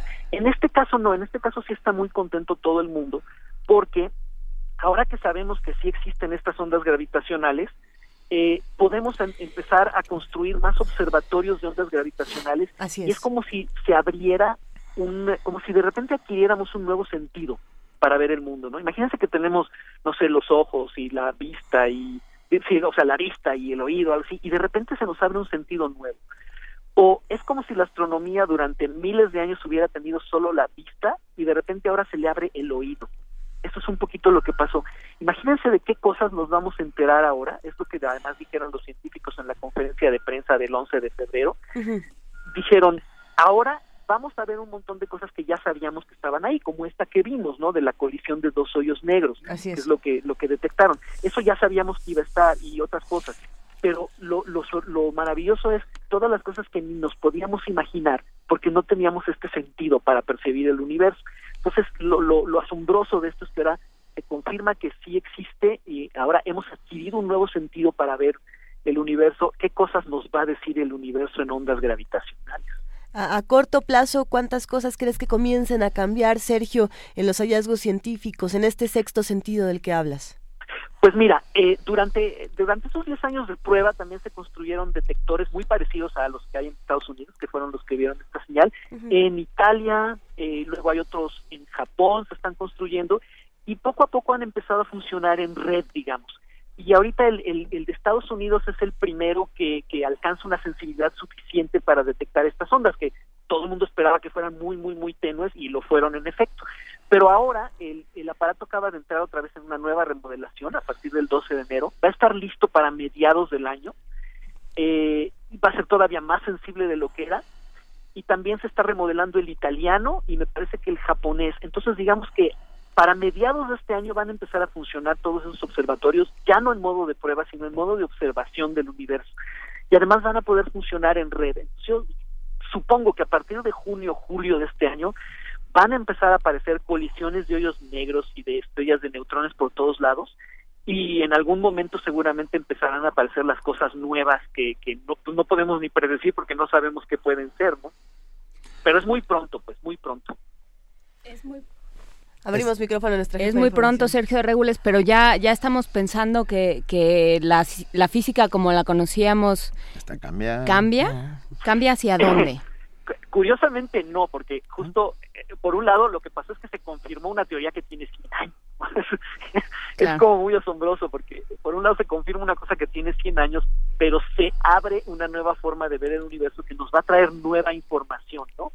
Eh, hasta ahora solo hemos visto en luz y en general en radiación electromagnética, que es como luz. Y la luz tiene muchas limitaciones. Hay cosas que, hay barreras que no puede atravesar y las ondas gravitacionales sí las atraviesan. Entonces ahora vamos a poder ver en los recovecos donde la luz nunca nos iba a permitir ver. Un recoveco muy interesante es, por ejemplo, si uno mira suficientemente lejos se topa con, con, con, una, con una especie de barrera de luz que se llama la radiación cósmica de fondo. Y es una radiación que se emitió, digamos, unos 400 mil años después del Big Bang y nos dice un montón de cosas sobre el universo y sobre, sobre su origen, pero no nos permite ver más atrás, o sea, no nos permite ver ni detectar nada que haya pasado antes de 400 mil años después del Big Bang. Y las ondas gravitacionales sí, las ondas gravitacionales nos van a permitir ver hacia atrás en el tiempo hasta el mismísimo Big Bang. Eh, y otras y hay, y hay otras este, barreras que también pueden franquear las ondas gravitacionales, recovecos que ahora vamos a poder escudriñar con estos nuevos telescopios. Entonces, ¿qué nos van a revelar? Sabe Dios. pero entonces es, es muy peculiar porque se confirma una teoría que tiene 100 años, pero se abre un nuevo campo de investigación que nos va a decir cosas asombrosas. Pero, a ver, a mí me da mucho gusto que las teorías se confirmen, porque si no, luego siempre viajas ahí en una suerte de terreno pantanoso, ¿no? En, en, la, en el cual dices, bueno, hay esta teoría, pero... Y, y el pero en la ciencia siempre siempre deja mucho resquemor, ¿no? Sergio. Pues es, una, es, una es un excelente comentario, Benito, porque eh, sí, o sea, ¿por qué usamos una teoría si no estamos completamente seguros? Ahora, en la ciencia es difícil estar seguro al 100, 100, 100 por ciento. Hay pocas cosas de las que estemos seguros a ese, a ese grado. Con la relatividad general, digamos, eh, funciona muy bien y hay muchas evidencias indirectas de que siempre ha funcionado bien, pero por ejemplo nunca la habíamos probado en este ámbito de, de- de intensidad de campos gravitacionales. Nadie sabía si, si iba a seguir funcionando en este rango y todo parece indicar que sí. Ahora, muchas veces cuando pasó con el bosón de Higgs, ¿se acuerdan? Eh, se construyó un gran aparato en Europa durante muchos años eh, y la idea era ver, entre otras cosas, si existía cierta partícula, creo que ya hablamos de eso. Eh, y lo chistoso es que el aparato nada más dijo, sí, sí existe, y fue una gran decepción porque ahí más bien como que cerró un camino, ¿no? Cuando te dice, todo lo que habías estado haciendo está correcto. en lugar de decirnos, no, fíjate que te equivocaste y que en realidad es otro camino, eso abre posibilidades, abre caminos de investigación. Entonces, en el asunto del bosón de Higgs hay muchos científicos que están un poco decepcionados de que se haya confirmado, porque es una especie de camino cerrado.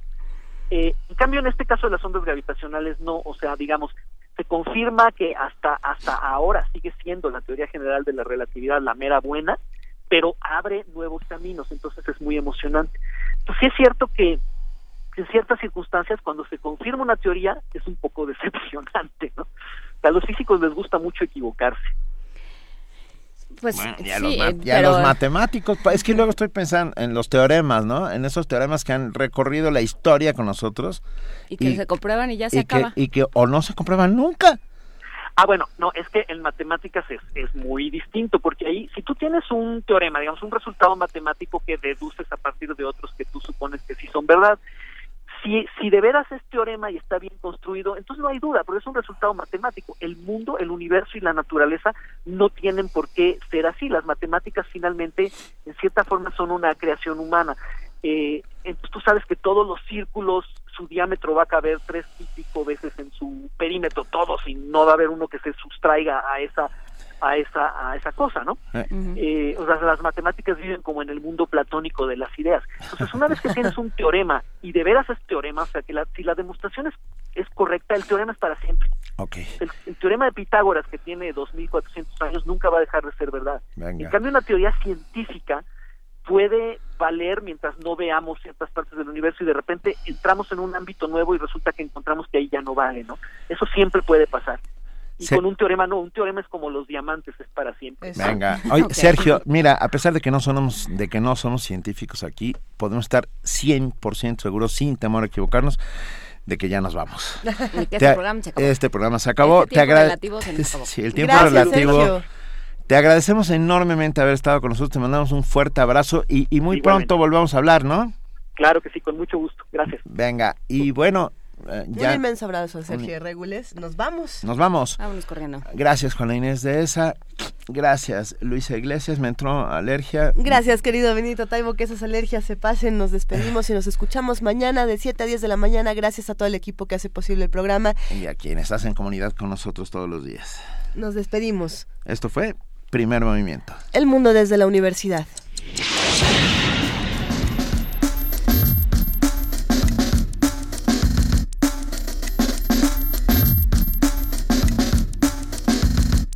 La Coordinación de Difusión Cultural de la UNAM y Radio UNAM presentaron Primer Movimiento. El mundo desde la universidad.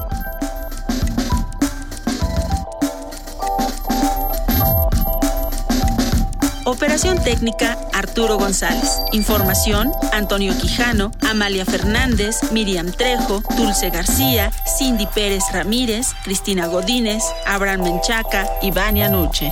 Producción Silvia Cruz Jiménez, Frida Saldívar, Paco Ángeles y Tamara Quirós.